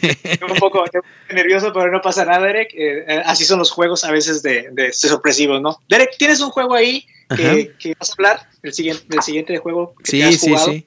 Has jugado De hecho, mucho. Sí, he jugado, he fíjate que he jugado bastante. De hecho, aquí tengo en la mesa un Kickstarter que me acaba de llegar hace poquito, que es exclusivamente en solitario, que está causando mucho, mucho fuss, ¿no? Se le dice, o mucho, mucho revuelo en las redes sociales, que es el Final Girl, o la chica final, ¿no? Que es con la temática de slasher, ¿no? De, de Viernes 13 o de eh, Jason Voorhees, de Freddy Krueger, todo esto, ¿no? Entonces está muy bien. Hasta ahorita lo he jugado un par de veces. Y entre otros juegos que, que no, vuelvo a decir, afortunadamente, eh, una porque compro muy seguido, dos por lo que envían los publicistas, me veo forzado a tener que estar juegue y juegue y juegue para tratar de, de, de, de crear ¿no? Es, esas reseñas. Pero voy a hablarte de un juego que, que, me, que ya lo había jugado anteriormente, lo recibí otra vez, vuelvo a repetir con propósitos de reseña, y me volvió a gustar mucho y lo jugué en solitario para ver qué tal funcionaba y funciona, funciona bien. Y estoy hablando del el Artemis Project o el Artemis Project. Eh, este es un juego publicado por eh, Grand Gamers Guild eh, y el diseñador es eh, Daryl Crow y Daniel Roche. Doy la ficha técnica así rapidito. Está en el lugar 1361 con un 7,3. Es un juego del 2019. Eh, eh, de 1 a 5 jugadores, se juega mejor a 3 jugadores según la recomendación de la comunidad. De 60 a 75 minutos, de 13 años en adelante, es complejidad de 2.8 a 5. Y eh, como ya lo mencioné, los diseñadores y el publicista y el artista es Josh Kappel y Dominic Mayer. Uh, ¿Qué estamos haciendo? Bueno, pues en el juego tratamos de, eh, eh, somos estabilizadores, ¿no? Tratando de construir eh, una colonia en Europa, ¿no? en esta en esta eh, región glaciar de Europa y me refiero cuando me refiero a Europa me refiero, me refiero a la luna no a la luna Europa no no al continente obviamente. Eh, pero eh, de, de, eso se trata el juego. Y de qué va bueno pues es un juego que tiene mecánicas interesantes de tirar dados de, de ver los resultados de los dados que hay fases de evento hay fases hay misiones que tienes que completar y eh, hay diferentes cosas que van a estar sucediendo durante el juego. ¿De qué va esto? Bueno, de manera muy sencilla, tenemos un tablero en el cual va a haber diferentes locaciones con espacios de dados. Entre ellas va a haber la locación donde, bueno, podemos eh, tratar de completar una cierta expedición que vamos, van a estar cambiando durante los turnos. También hay, hay lugares donde podemos poner nuestros dados para reclamar energía, otra, otra parte donde podemos reclamar minerales, otra parte donde podemos tratar de eh, conseguir edificios para nuestra colonia, eh, otra parte donde podemos eh, reclutar a más personas para nuestra colonia, ingenieros, eh, personas de, de, de, del ejército, ¿no? O guerrilleros, eh, ahora sí que científicos también. Estoy tratando de armar las traducciones, ¿no? De los, de los nombres en inglés. Y otras, otra parte también que se llama la academia, que es donde nuestros personajes se pueden mejorar. Por ejemplo, de ser un personaje normal que no tiene ninguna profesión, puede mejorarse a ser un ingeniero o viceversa. O, o, o diferentes opciones más bien. Entonces, ¿de qué va el juego? Bueno, pues en tu turno tú vas a tirar los dados. Vas a tener 5 dados, vas a tirar 5 dados y eh, los resultados que obtengas, esos son, los vas a poner en tu tablerito y vas a tratar de, de, obtener recursos para hacer diferentes cosas. Y tiene esta mecánica de exponer el resultado, que quiere decir que si tú decides poner tu dado, vamos a poner que tu resultado es número 4 y obtener energía, eh, previo a esto, en el turno, se va, a ver un, se va a hacer un setup de cuánta energía va a haber en, cierta zona y cuántos minerales en cierta zona. A suponer que hay 5 energías eh, en la zona de energía y tú pones un 4 ahí. Bueno, pues tú estás apostando a que si nadie más te bloquea ese 4, pues tú vas a obtener 4 cubitos de energía, ¿no? Lo que va a suceder es que tú expusiste ese resultado 4 y en el, en el turno de, otro, de otra persona, si ellos tienen un 3, o un 2 o un 1 lo van a poner y tu 4 se va a empujar. Y eh, quiere decir que ellos van a colectar energía primero que tú. Si alguien pone un 5, como el 5 es mayor a 4, bueno, pues el 5 iría después que tú. Y así sucesivamente. Entonces es esa, esa mecánica de que, a ver, gasto el dado fuerte aquí o mejor me voy con un bajo para asegurar. Porque si tú, tienes un, si tú pones un 2, por ejemplo, eh, básicamente fuerzas a que todos los otros jugadores, a menos que tengan un 1 o un 2, pues van a ir después de ti. Entonces, si hay 5 energía, pues por lo menos tú vas a asegurar dos de esas 5. Y ya aunque el siguiente haya puesto un resultado de 6, pues solamente quedan 3 energías. Entonces simplemente va a obtener 3. Lo mismo para los minerales. Esas energías las vas a utilizar al momento que quieres reclutar más personas en otra zona del tablero, porque al reclutar personas tienes que gastar energía por cada persona que quieras reclutar.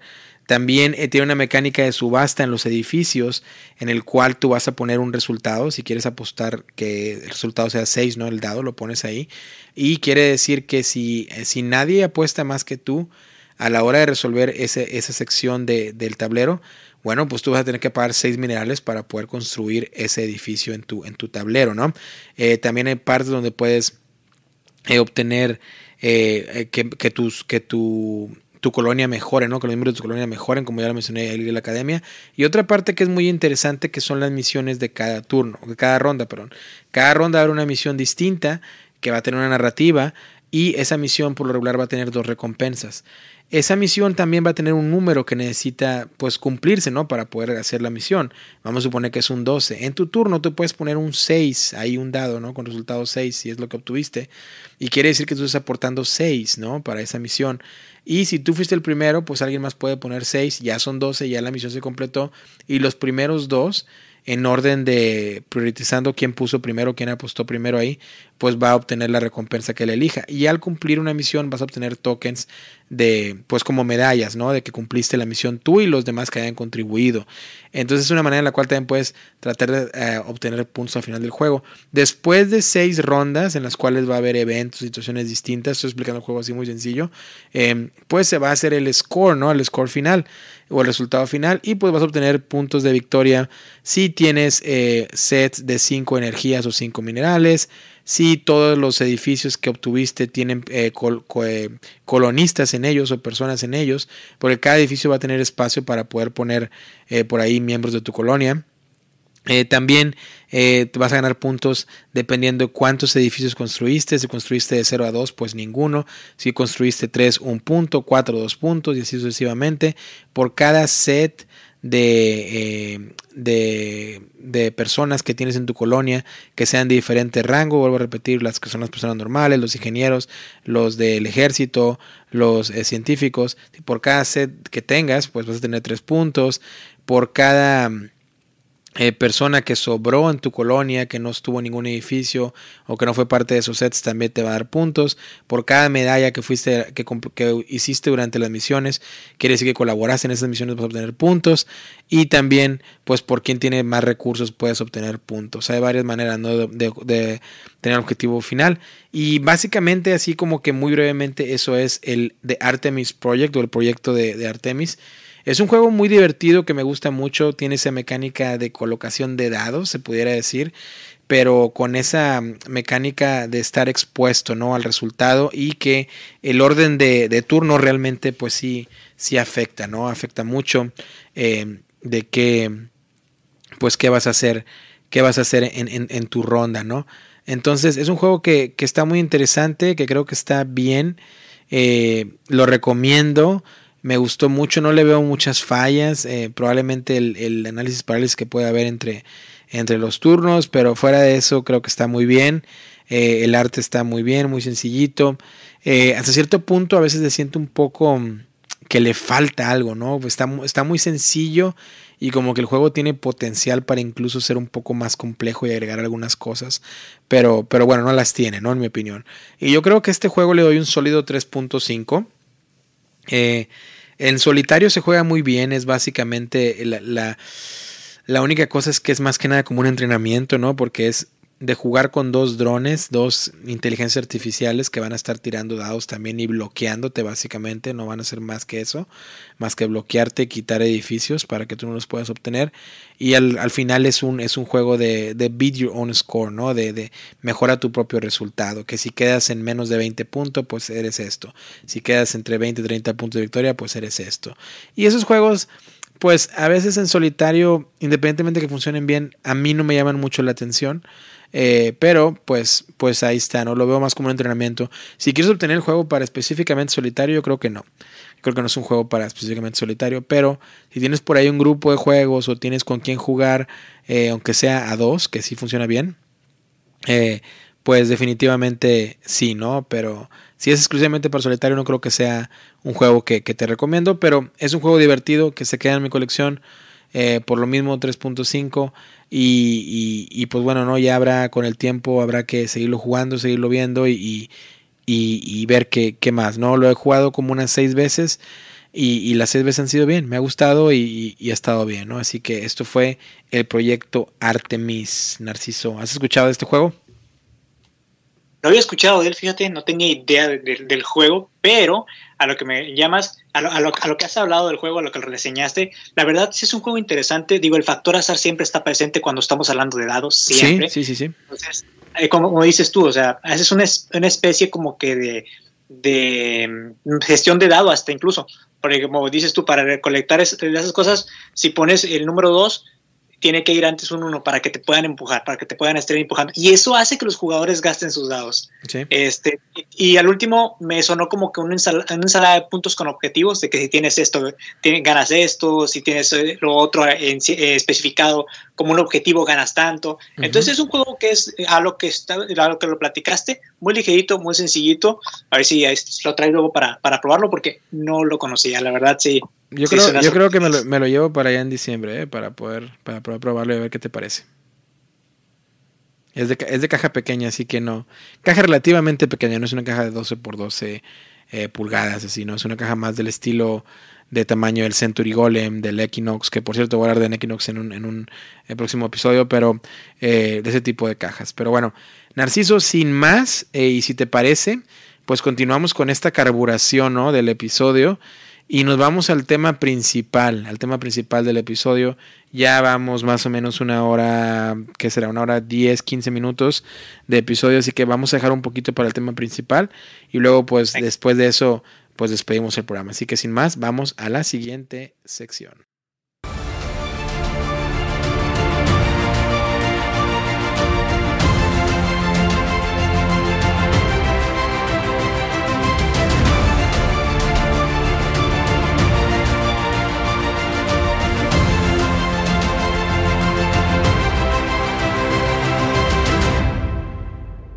Muy bien amigos, pues ahora sí estamos en el tema principal del episodio y habrá que platicar y habrá que, dar nuestras impresiones, ¿no?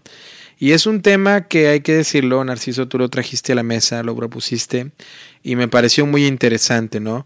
Sobre todo en, en estos tiempos que estamos volviendo a esta normalidad, tratando de asemejarse a lo más posible a lo que era antes del 2020, ¿no? Finales de 2019, que parece ser tan lejano, parece que fue hace 10 años, pero en realidad solo fue hace un año. Y, el tema principal que traemos o que propusiste, eh, corrígeme si estoy equivocado, eh, es eh, cómo iniciar tu grupo de juegos de mesa y qué consejos, ¿no? ¿Qué precauciones?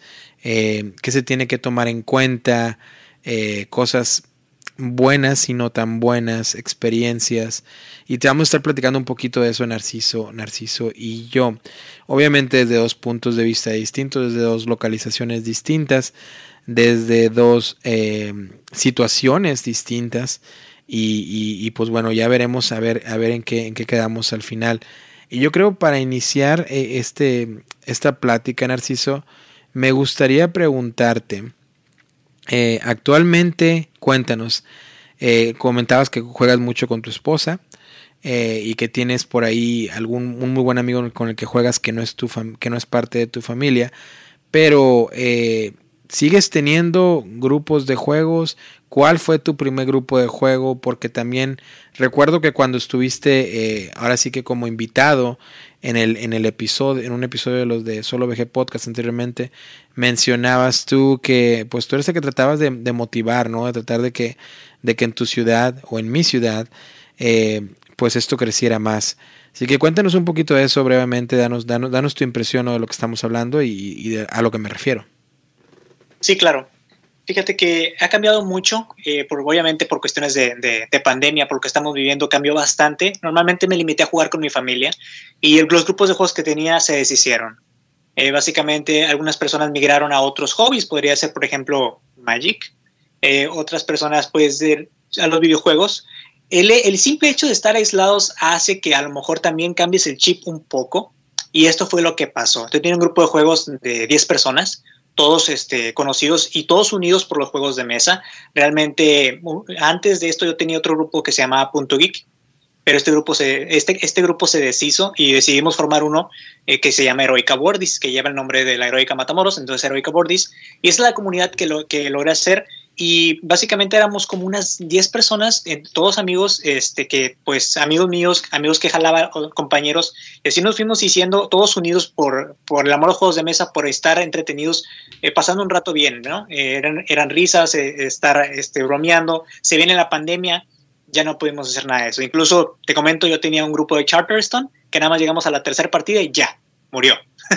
no pudimos, no pudimos continuar por la pandemia. Y fue un poco difícil, ¿verdad? Yo tuve que integrar a mi familia a esto los juegos de mesa. Digo, bueno, tengo mi familia eh, que afortunadamente a mi cuñada y a mi esposa le gustan los juegos, a mi carnal también. Entonces, mi carnal, yo tengo dos, dos hermanos, entonces el otro hermano, el que me sigue, véngase para acá, lo integramos. Digo, es, algo que pues, es una actividad en familia y es muy bonita. Eh, digo, hasta que no, si no lo pruebas, pues no, no sabes si te va a gustar o no. Entonces, ya ahorita, Derek, este tema lo saco un poquito en mesa porque eh, voy, vuelvo a formar comunidad. Estamos ahorita en semáforo verde, obviamente con nuestras restricciones de cubrebocas, este, sanitizándonos las manos y, y todo lo que conlleva eh, la nueva normalidad, podría decirse. No, fíjate que, y te comento que para cuando vengas aquí a tu ciudad, que tenemos un espacio en el Museo del Ferrocarril, que obviamente pues lo conseguí gracias a una persona aquí que trabaja en el gobierno y pues bueno, van a ser, para, se van a hacer las juntas mensuales. Entonces, me veo, me veo la necesidad de otra vez de reintegrar a las personas, de cómo hacerle de nuevo para jalar a toda la comunidad, toda la banda, que de hecho nosotros nos juntábamos en un, restaurante un restaurante antiguamente, eran hasta 30 personas las que iban a jugar, entonces, en mesas separadas y jugando euros acá, jugando parties allá, jugando allá un este, werewolf, jugando acá, diferentes tipos de juegos. Entonces, ¿cómo volver a reintegrar a la comunidad? Ese es el tema eh, y a lo que me veo forzado y también que lo quise llevar contigo aquí al podcast.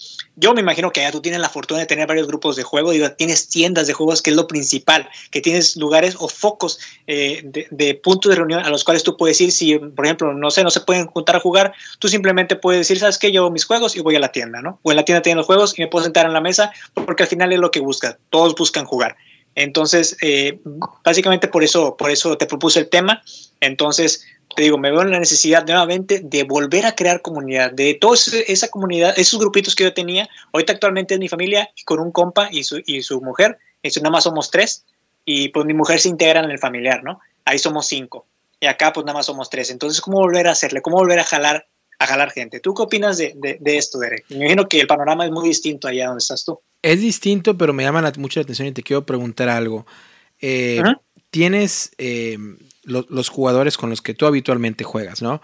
Eh, que mencionabas, son cinco más o menos, y, casi todos son por familia. Tienes esos heroicas bordis que estás, que estás formando, que por cierto, yo creo que di con heroica bordis por medio de Facebook también. y mi pregunta es, y me llama mucho la atención de manera positiva, creo que lo comenté en, el episodio pasado cuando te, tuvimos de invitado. ¿Qué te motiva, Narciso? A, es decir, tú tienes tu grupo de amigos o tu grupo de juegos donde ya pues Obviamente estás jugando esos juegos que te gustan, esos juegos abstractos.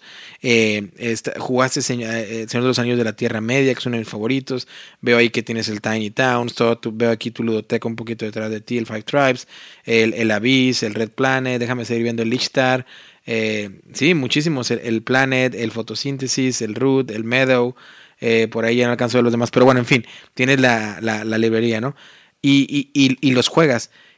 ¿qué te motiva a salirte de la zona de confort y tratar, que es algo muy bueno, de fundar o de motivar la comunidad, de llegar al punto que déjame hablar con un amigo del gobierno para que me preste una sala o un espacio del museo, de, un, cierto museo, en este caso el ferrocarril, y, para, para formar tu, para tener la iniciativa, ¿no? De, ese push o de ese empuje, eh, de tener el, club de juegos de mesa pues más grande cuando pues tú ya tienes tu grupo, ¿no? ¿Cuál es la finalidad de esto? ¿Qué, qué hay detrás de eso, Nelson? ¿Qué, ¿Qué, es la motivación? Pues fíjate que la, la, motivación es que no se pierda, que no se pierda esta, esta bonita eh, actividad, porque es una actividad, una actividad muy sana que puedes compartir y llevarte a tu casa. A mí me, me llena, me llena de emoción cuando me dicen, préstame el juego te lo regreso en un mes, te lo regreso en dos meses Digo, sí, llévatelo, pruébalo con tu familia y después mandan fotos o me etiquetan. Gracias a Narciso porque nos prestó el juego. Y bueno, eso, eso fíjate que a mí me llena bastante eh, el seguir creando comunidad, compartiendo el hobby. Digo, yo sé que a veces eh, eh, yo lo que hago esto es por jugar y por reunir gente, por meterla al hobby, porque aquí, déjame decirte, y no es por pararme el cuello, Derek, no es por pararme el cuello. No, no, para nada. Si no, si no muevo el pandero, o sea, mover el pandero para los que nos escuchan en otras partes es si yo no estoy ahí insistiendo, si yo no estoy diciendo, si no estoy comunicando, si no estoy alentando a la gente a, a, jugar, no juegan. Y es que yo no quiero que muera, yo no quiero que, que, que al final me quede básicamente solo eh, con mi grupo familiar, mi Dream Team, como dices, a lo mejor mi grupo de amigos. Sí. Y pues que seamos los únicos y que pues esto eh, pues vaya en declive. Hubo un boom en, en mi época universitaria, te, te, comento un poco y me abro contigo un poco eh, de, de, de, corazón y de palabras, yo jugaba Yu-Gi-Oh! Entonces conocí el Catán, me, me deshice del TCG literalmente porque dije, oh, bueno, gasto acá o gasto acá. Dije, los juegos de mesa siempre me han gustado. Yo tenía el Squad 7, el Jumanji, el Flux, que, te, que no te gustó. sí. Tenía otro tipo de, tenía juegos, pero tenía. Y entonces, Ajá. pero no tenía con quién jugar. Digo, a mis primos también los involucré antes de la pandemia, cada miércoles sin falta como religión, eh, como ir, a, como ir a, a, un este, centro de, de eso de, de, religión. Iba a la casa de mi prima, se juntaban todos los primos a jugar, junto okay. con mi hermano. Y, y, y, armaba una pequeña comunidad también con ellos. Y también, primo, dejan los juegos porque a veces no puede venir por el trabajo. Claro que sí, te dejo todo esto. Este, lean reglas, este, ustedes úsenlo. Porque yo no lo voy a jugar. Ustedes úsenlo. Y llegó al punto de que dije, bueno, ya esto en pandemia desapareció. Y te lo digo, desapareció porque normalmente de los días que nos contamos a jugar, hay muchos factores como el trabajo, entre otras cosas, de que pues la familia, que no pueden juntarse, que viven lejos. Este, pero ya de plano, si yo no muevo el pandero aquí, si yo no aliento a la gente, no juegan. Y eso porque dije, bueno, este próximo domingo, ahorita estamos a 23, o, sí. ¿sí no? 23. 23, próximo domingo 28, se hace la primera reunión post pandemia. De esto, obviamente, somos pocas personas, no quiero que vayan a llamarnos la atención, pero bueno, el, el amigo que nos presta el lugar es un jugón, viene de, de otra ciudad, creo que viene de, de, de México DF, de bueno, CDMX. Entonces, allá tú sabes que el boom está al tope, hay sí. chorro mil de tiendas, chorro mil de cafeterías con estos conceptos. Y dice, ¿por qué no hay aquí un lugar para jugar? Digo, ¿qué, qué, qué, qué se necesita? Digo, pues un lugar. La, la, tienda que te comento, la tienda que estaba antes el Cuervo, que era un punto de reunión, que era más para Magics que otra cosa, y Warhammer, cerró, obviamente por pandemia. Y no tenemos un punto, hay un punto, hay una tienda que se llama La Quinta Puerta, nada más juegan Yu-Gi-Oh!, pero como que no, no está mezclada, las comunidades aquí no se mezclan. Digo, los Yugis, eh, así se les dice, eh, son personas que pues, pueden ver el juego de mesa, pero están tan, tan herméticos en su, en su mundo de juego del TCG que para ellos dicen, no, pues no, es que no me interesa aprender otra cosa. Uh -huh. Entonces, eh, son personas que las cuales, pues no, no, desafortunadamente no las cuento porque pues ellos ya tienen su comunidad. Está muy fuerte, ¿eh? La comunidad de Yugi son casi 50 personas que se reúnen en un local sábado tras sábado uh -huh. o fin de semana y hacen torneos y hacen sneak peek y todo lo demás que conlleva la, la tienda de, que vende cartas para tener la comunidad viva. Pero acá, pues yo literalmente, si yo no traigo un juego nuevo, la comunidad no lo conoce, o si no estoy invitándolos a jugar, tampoco. Entonces, por eso es mi, mi, ilusión, Derek, por eso es mi ilusión, por eso es que no quiero que muera, no quiero que muera el hobby. Y se, a lo mejor se escucha un poco cruel y a lo mejor mucha gente en otros lados que nos escucha decir, oye, pero pues yo cada fin de semana me reúno en la tienda de, juegos, eh, cada, te, tengo hasta tres, cuatro grupos de juegos y qué, qué, genial, o sea, es una gran bendición que tengas cinco o seis grupos de juegos con que jugar. Yo los tuve y desafortunadamente a base a esto, pues no los pudimos mantener, entonces vuelvo a crear comunidad y vuelvo a hacer que esto, es como echarle leña al, al fuego para sí. que siga la llama del amor de los juegos de mesa eh, eh, viva. Entonces, por eso, por eso, Derek, no, por eso sí. lo hago. Y fíjate que, que es, es, eres la, lo voy a mencionar así, ¿no? La, la, luz de, la luz de los jugones, ¿no? Tratando de, de, de encender ese candil y esa, y esa, abrir esa puerta a, a, lo que es lo maravilloso del hobby. Y, y, lo mencionaba cuando estaba haciendo una reseña, ¿no? Este, el hobby tiene algo muy lindo cuando tú mencionabas de que dejabas los, los regalabas un juego y que te lo agradecieran, o que te regalaron a ti el juego del, del, mashup.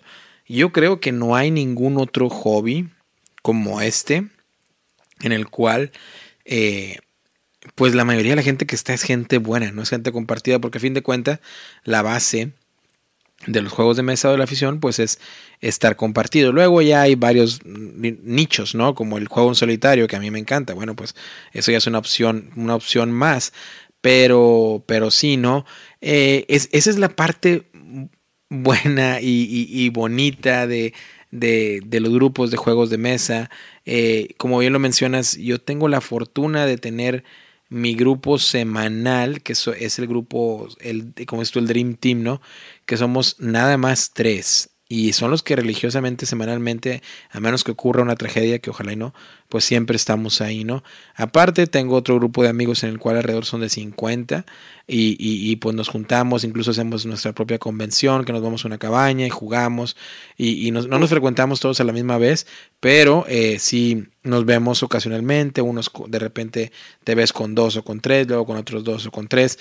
Lo que mencionabas de, de las tiendas, sí están las tiendas, pero fíjate que a mí en lo personal nunca me ha tocado tanto de que llego y a ver quién está jugando. No, no es tanto así. Pero se, se, se presta a que si por algún motivo no se pueda jugar en casa o en casa de alguien, bueno, pues te puedes quedar de ver en una tienda. También lo que hay mucho por acá y que motiva mucho y que sé que en muchas ciudades de México también lo hay, como mencionabas tú, los cafés eh, de juegos de mesa, pero también las cervecerías de aquí también este, hay mucha cervecería y prestan eh, eh, eh, pues la adecuada, ahora sí que comodidad para que tú puedas ir y, a la cervecería y tener una mesa y llevarte tus juegos y jugar ahí y nadie te va a ver raro ni extraño, ¿no? Porque pues es algo que, que se da por acá. Pero ya dejando de compartir eso, yo creo que entramos también a una parte del tema de, de hablar de consejos, ¿no? De, de qué, se necesita para un buen grupo de juegos de mesa. Porque también está siempre ese jugador o ese tipo de jugador el cual pues a veces puede arruinarte una experiencia de juego, ¿no? A veces eh, está ese, lo menciono yo en los cooperativos, ese jugador alfa, el cual siempre te está diciendo qué hacer y tratando de llevar su estrategia. Y si tú no cooperas con la estrategia, pues a veces hay un poco de disgusto, ¿no? También existe el tipo de jugador que, que no respeta el hobby a la, al nivel que uno lo respeta, porque tal vez tu hobby o el hobby de algunos sea coleccionar cartas de béisbol, tal vez para otros sea coleccionar eh, monedas, para otros sea coleccionar eh, películas, ah, para otros sea coleccionar música, qué sé yo. Pero cada quien que tiene una colección o un hobby, pues trata de mantenerlo lo más em, Ahora sí que lo más, eh, en las mejores condiciones, en las condiciones más óptimas. Y por eso enfundamos las cartas. Y por eso compramos tableros de neopreno. Pero también es ese tipo de jugador que, que no lo ve así y que tú lo invitas. Y es donde tú puedes tener el riesgo. Yo creo que es donde invitas a alguien a jugar y pues esté comiendo, qué sé yo, nachos con queso o, o algún tipo de snack o de, o de, o de alimento que deje los dedos un poco grasosos, ¿no? Y por ahí toque las cartas y si no las tienes enfundadas, pues bueno, porque hay cierta hay cierto código de moral y ética que los jugones seguimos, ¿no? De, que sabemos que, oye, eh, vamos a estar tomando algo, bueno, pues tranquilo, ¿no? Que no se vaya a caer nada. Y si estamos comiendo algo, bueno, pues con las servilletas ahí antes de agarrar las cartas y otras de nomás usar una mano, nada más usar una mano en lugar de la otra, qué sé yo. Eh, ¿Te ha tocado alguna experiencia así con algún tipo de jugador? Incluso llegar al punto molesto. Y si tienes, y si sí te ha tocado, ¿qué consejo le das a nuestros amigos que nos escuchan si están con la intención de formar un grupo de juegos de mesa, de invitar a alguien a que, a que, juegue, a que juegue juegos de mesa? ¿Qué condiciones debemos poner en un principio? Y dejarlas bien en claro, ¿no? Eh, para que todo salga bien. Sí, claro. Eh, bueno, no me ha tocado, eh, afortunadamente todas las personas que estábamos en el hobby, o sea, el, Dream Team, como dice el grupo que tenía de 10 o 12 amigos, nos juntábamos, comíamos primero o parábamos el, juego e íbamos a, acá hay tienda departamental que se llama Soriana, este, y ahí pues vendían, estaban pues que la pizza, que, que las gorditas, que la comida china, llevábamos todo eso y comíamos, íbamos al baño, este, nos limpiábamos las manos y ok, seguimos el, parábamos el juego, o sea, teníamos esa precaución. ¿Por qué? Porque sabíamos lo que costa, sabemos lo que cuestan primeramente los juegos, que no son nada barato, no es como que puedas ir a, este, a Walmart y que puedas ir a un, bueno, pues allá sí, ¿verdad? Pero aquí no, aquí no es como que puedas ir a, una tienda y, ay, este, se me ensució el Horrify, déjame voy y compro otro. Pues no, o sea, no se puede, es difícil. Este, pero pues teníamos, tenemos esa decencia, terminábamos de comer y ok, seguimos, seguimos el juego. Sin quitar el juego de la mesa, ¿eh? Cada quien, o sea, si, si comíamos en un platito, cada quien con su plato retirado del juego, o nos íbamos a una segunda mesa, que, bueno, en la casa donde nos juntábamos teníamos dos mesas, una para jugar y una para, y una para comer. Y eso, eso estaba muy chido.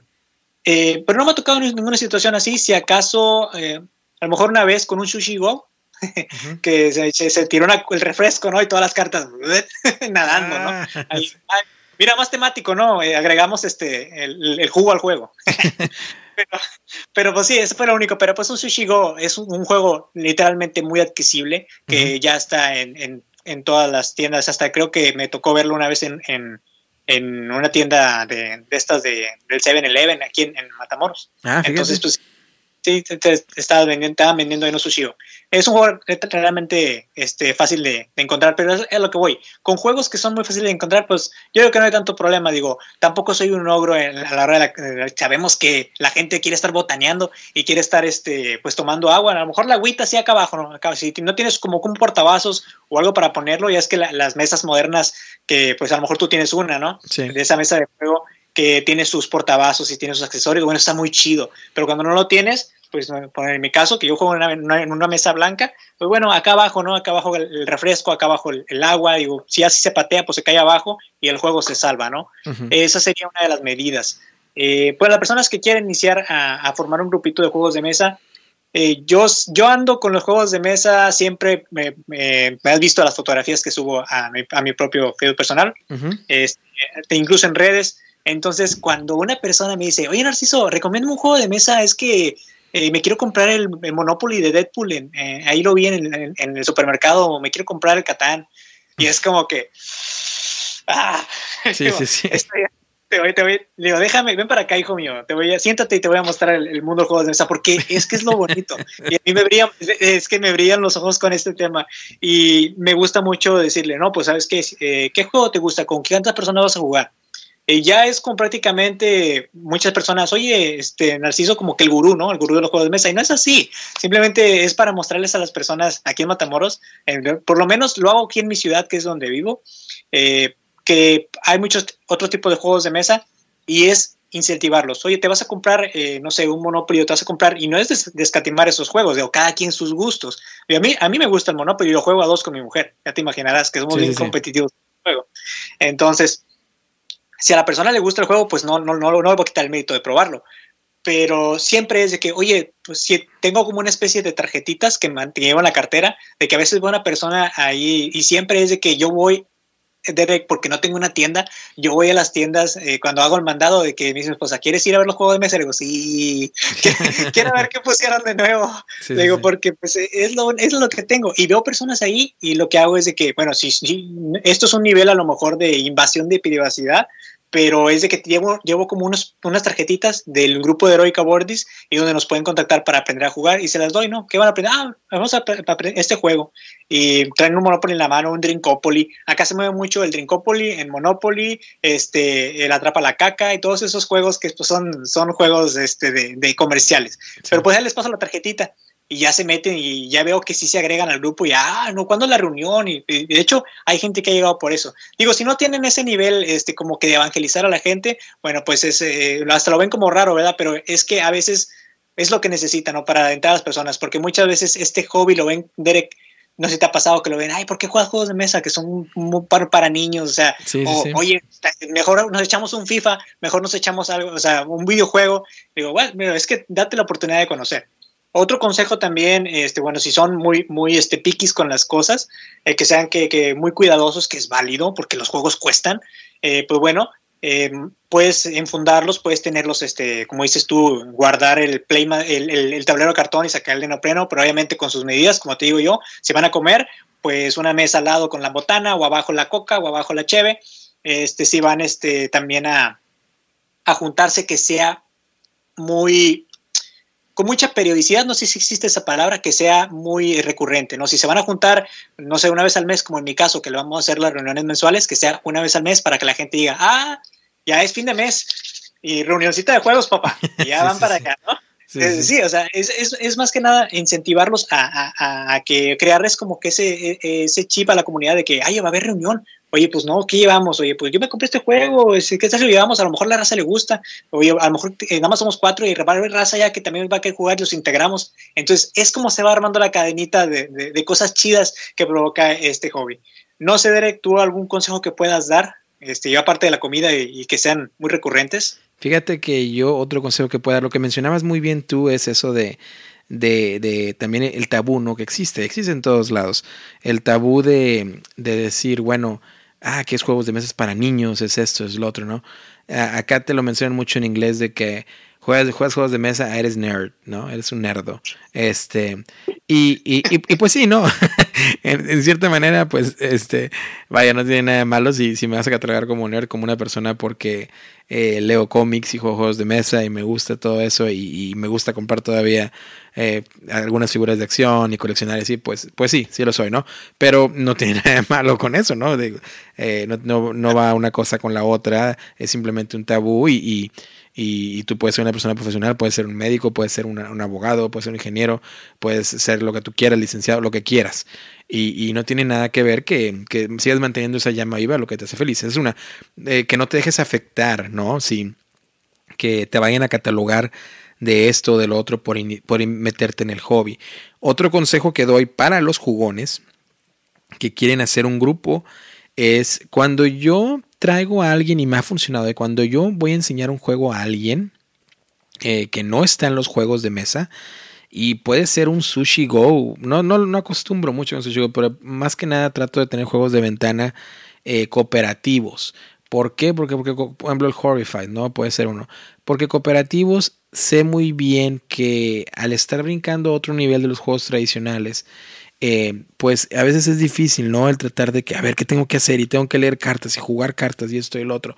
Y cuando juegas en competitivo, sí los puedes guiar, eh, pero es un poco más como que, bueno, pues está jugando a nada.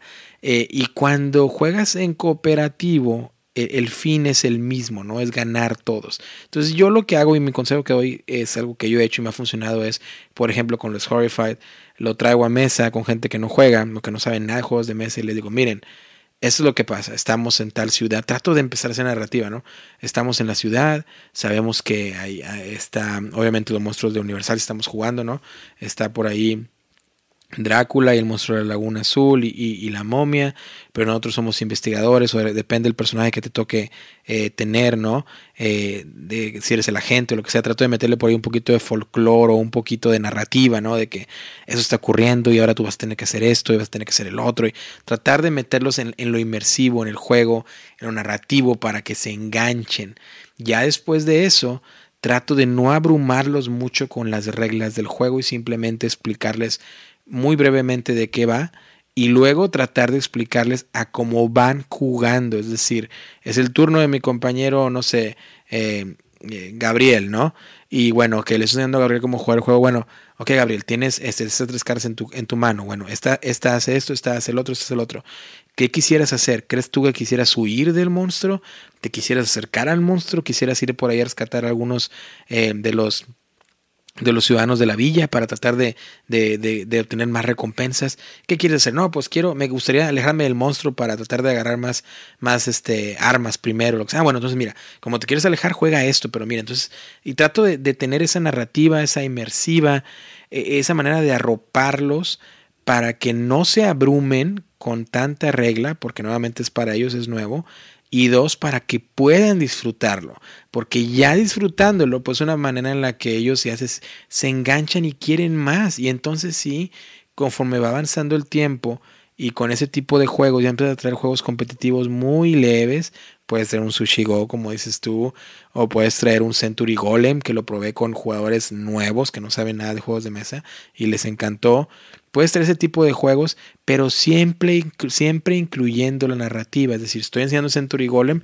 Bueno, ¿qué es lo que está pasando? Bueno, somos tales personas que estamos tratando de, de obtener esos, esas, no, no, recuerdo bien, pero esos diamantes, esos recursos, ¿no? esos, esos, esa mina de oro, tratar de, de, de obtener de la mina esos, esos, esos minerales, tesoros, como le quieras llamar, para después poder construir eso, construir lo otro. Siempre trato de meter la narrativa, eh, la temática del juego para poder enganchar y eso sí, respetando la dificultad de los juegos. No los vas a iniciar con un Mage Knight, no los vas a iniciar con un Nemesis, que puede ser, pero, eh, pero no necesariamente. Pero eh, con poco a poco, en dosis bajas, pero siempre que la dosis baja sea de la complejidad del juego, pero también que le metas tú la narrativa y la atmósfera al juego para que lo haga atractivo yo lo, lo, lo, comparo con ver una película, ¿no? Si ves una película que puede estar muy buena, puede tener muy buena crítica, pero pues va muy despacio, no tiene mucha temática, no sabes qué pasa, no te engancha, no hay clímax, no hay nada, pues, pues ok, ¿no? Ves una película ya, a diferencia de es algo que te enganche, que te atraiga, que el tema te interese, que, que, que, te empiece a involucrar un poquito, incluso sentimientos, pues es cuando te atraen o cuando te engancha. Es lo mismo que en los juegos de mesa. Tienes que enganchar a esas personas con las cuales estás tratando de formar un grupo. Y otro consejo que doy es, eh, esto ya es cada quien, hoy es muy variable, pero eh, depende en la zona en la que estés, pues, pues por cuestiones de seguridad, siempre trata de, de encontrar un lugar neutro, sobre todo si son con personas que no conoces. Un lugar neutro donde se pueden ver en un café, en un restaurante y jugar algo y bueno, ya después de ahí va, ¿no? Si son personas que conoces, pues obviamente en la casa de alguien, ¿no? Eh, o, un departamento de alguien, pero es otro consejo que doy, ¿no? Em, eh, eh, a mí me tocó vivirlo, donde yo, ese grupo de 50 personas conocí, literalmente me moví a Indianápolis, entré a una red social de, de vecinos de la zona donde vivo y pregunté a quién jugaba juegos de mesa y una persona respondió que él y me invitó a su casa y llegué a su casa sin conocer a nadie, eh, ahora sí que puro gringo, y me acuerdo que le mandé a, a, mis padres y a mi esposa la locación de dónde iba a estar, porque dije, oye, no sé ni con quién voy. Y fui y eran cerca de 40 personas en una casa y todos jugando y ahora son mis amigos, ¿no? Pero no, no aconsejo hacer eso. Lo mejor es, si no los conoces, depende en la zona donde estés, donde vivas, eh, en el país en el que vivas, pues verte en un lugar neutral, ¿no? Cosas lógicas, un poquito obvias por ese lado. Eh, y, y también tratar de leer muy bien en las primeras impresiones a los jugadores, ¿no? Si tú ves que una persona, eh, más allá de ser competitiva, pues se pone un poco agresiva, eh, eh, esa, pasión lo empuja más allá de la competitividad sana y, y también si ves que no respeta mucho eh, pues a la hora de, de, los componentes, a la hora de, de, la producción de, tus cosas, no de tu hobby, pues, pues bueno, pues está de más tener a esa persona, ¿no? Si, si, si, si también te va a ocasionar ese estrés por ese lado, si también pues te puede catalogar de cierta manera, como lo que mencionaba, que eh, nerd o, o, niño o como, como se llama en diferentes locaciones. Entonces, pues bueno, tener cuidado con eso nada más. Pero yo creo que, que con esos consejos que, que, que les doy, creo que eh, a mí me ha funcionado y creo que puede ser una gran manera de, de, empezar a formar un grupo de juegos de mesa, porque entiendo que hay lugares o zonas donde son muy beneficiados, como bien lo mencionó Narciso, eh, llámese Guadalajara, llámese Ciudad de México, llámese muchas partes de España, Madrid, Barcelona, donde sé que hay clubes de juegos de mesa, pero no es así en todas partes. Y, y también me pongo a pensar por un momento en aquellas personas que el primer idioma es español, incluso el segundo idioma es inglés, pero viven en algún país donde el primer idioma es alemán, por ejemplo, y a veces la dificultad, ¿no? También, pero eh, yo creo que siguiendo sus consejos, eh, obviamente si hay una tienda en tu localidad, pues obviamente ve a la tienda y ahí muy seguramente vas a encontrar gente que está interesada en jugar, pero siempre con mucho cuidado de esos consejos, ¿no? Especialmente en el aspecto de la experiencia, de qué tipo de experiencia quieres tener en tu grupo, porque tienes que ser muy claro desde un principio en poner las reglas, eh, que luego se entenderán de manera lógica por llevar esa ética y moral de, de los jugones, pero, pero hay que tener cuidado y ponerlas desde un principio. Eh, a mí me tocó una experiencia con un buen amigo que jugando, como te digo, él estaba comiendo nachos y tocando las cartas. Y de hecho mi esposa me veía y me decía, te vi toda la noche como estabas, ¿no? De, tenso. Y le digo, pues sí, porque eh, este juego, como dices tú, no, independientemente del precio, bueno, no es barato para empezar. Y dos, eh, son mis cosas, no es mi hobby. Entonces hay que tener cuidado con eso y hay que tener eh, las reglas caras, claras perdón, desde un principio y esa es mi, eh, mis, mis consejos para cómo formar un grupo de juegos de mesa. Narciso, eh, ¿algún otro consejo que quieras agregar para nuestros amigos de, de Solo VG Podcast en español? como dices tú, sí, claro, un último consejo, como dices tú, este, pues bueno, a invitar a los jugadores, no ser tan agresivos con ellos. El, cooperativo, el ejemplo que diste está perfecto, porque hay jugadores que se van a, la yugular directamente, de que eres nuevo, es que pues tienes que aprender de esa manera, espérate, o sea, eh, hay diferentes formas y qué bueno que hay una variedad inmensa de juegos de mesa con la cuales tú puedes este, pues, hacer ese, ese escalonamiento de, jugador, porque obviamente muchos iniciamos con fillers, iniciamos con juegos de, de fichitas y vamos escalando, ¿no? Qué padre que a mí me lo tocado eso, a mí me tocó directamente que a la yugular, completamente, pero no por eso, no por eso dije, porque eso te puede arruinar la experiencia de, que dije, nah, esto no es para mí, o sea, ¿para qué juego? Así van a ser siempre, ¿para qué juego? Entonces, eso, también da a pie a que crezcas y evoluciones y, y ese jugador este, agarres tus amigos también y los involucres. A mí me gustan los juegos de mesa, pero les quiero mostrar esto a ver si ustedes, porque, porque son más tranquilos, porque por, por muchas cuestiones. Sí. Entonces, de eso. Pues el último consejo que les quisiera dar a, todos nuestros amigos de G Podcast en español es que, que no, es lo mismo, que no se quiebren, que siempre hay con quien jugar, si buscan, encuentran, y si no hay, en mi caso, y, por ejemplo, Derek está en una zona privilegiada, o sea, estás en lugar, en la meca de los juegos de mesa en Estados Unidos, tienes a la Gen Con, que es la convención más grande de, de, toda, de toda pues, América, y pues es, es, una ciudad jugona prácticamente, ¿no? Tú, tú ahí que lo vives lo, lo, tienes siempre ahí presente. Y bueno, yo la, la, otra cara de la moneda, que es tu ciudad, donde tenemos Tamaulipas, y mi ciudad aquí también, que, que pues bueno, aquí en la, esta ciudad, tú bien lo sabes, amigo, eh, es un poco difícil a veces eh, encontrar grupos de juego, pero que no por eso se desaparezca esa llama, ¿no? Si, si no se puede esta vez, se podrá en otra. Eh, busca ir a eventos sociales, si hay una convención de anime, por ejemplo, que a mí me ha funcionado, te dan chance de llevarte unas dos mesitas, unas sillas, unos tres jueguitos y para adelante. Siempre es, este, si quieres formar comunidad, si quieres, este, o, también entrar a, en Facebook. La mayoría de los estados aquí en la ciudad, en México, tienen su propio, y ciudades tienen sus propios este, grupos de juegos de mesa. Entonces también si, si los, si te ahí los buscas, los encuentras. Entonces ese, es mi consejo, que no, que no desistan. Eh, si quieren jugar, eh, pueden jugar solitario, claro que sí. aquí el maestro Derek eh, tiene ya experiencia en esto. Ya apenas estoy entrando, no tengo muchos solitarios, pero estoy aprendiendo poco a poco. De hecho, voy a solear el Charterstone, amigo, que pues ah, ya es ese juego ya es mi, maldición y la quiero romper. Luego así que lo compré un segundo Charterstone para solearlo. Perfecto, no vas eh, te lo vas a pasar bien, ¿eh? y pues el otro que le digo es que no, no, no desistan. los juegos de mesa es algo muy bonito, es algo que une, es algo que realmente yo sentía que me hacía falta en mi vida personal. Digo, tenía una.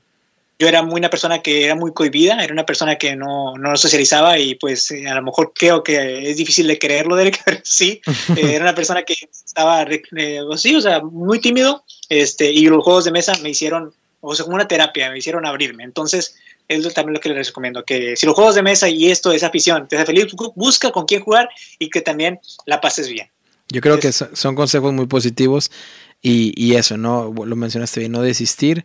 Eh, si tienes la experiencia o si tú eh, eh, puedes salvar a alguien que ha tenido esa experiencia de, de, tener una partida no muy positiva porque pues pensó que no era para él o para ella, porque pues no supo qué hacer, no entendió nada, el idioma, qué sé yo, pues hay que rescatarlos, ¿no? Y hay que otra vez traerlos y, y, probablemente intente un cooperativo. O si no quieres intentar un cooperativo, bueno, un, competitivo un poco fácil, mete el Century Golem, mete incluso Sushi Go, pero pon ese extra para poder traer de nuevo a esa persona, porque entre más seamos en este hobby, es mucho mejor. Sí, yo juego en solitario, me encanta porque prefiero jugar eh, un juego de tablero que un videojuego, pero eh, eso no quita mi, mi fascinación por seguir juntándome con, con, amigos, con socializar y jugar juegos de mesa juntos, ¿no? Entonces yo creo que eso es, que es lo bonito del hobby.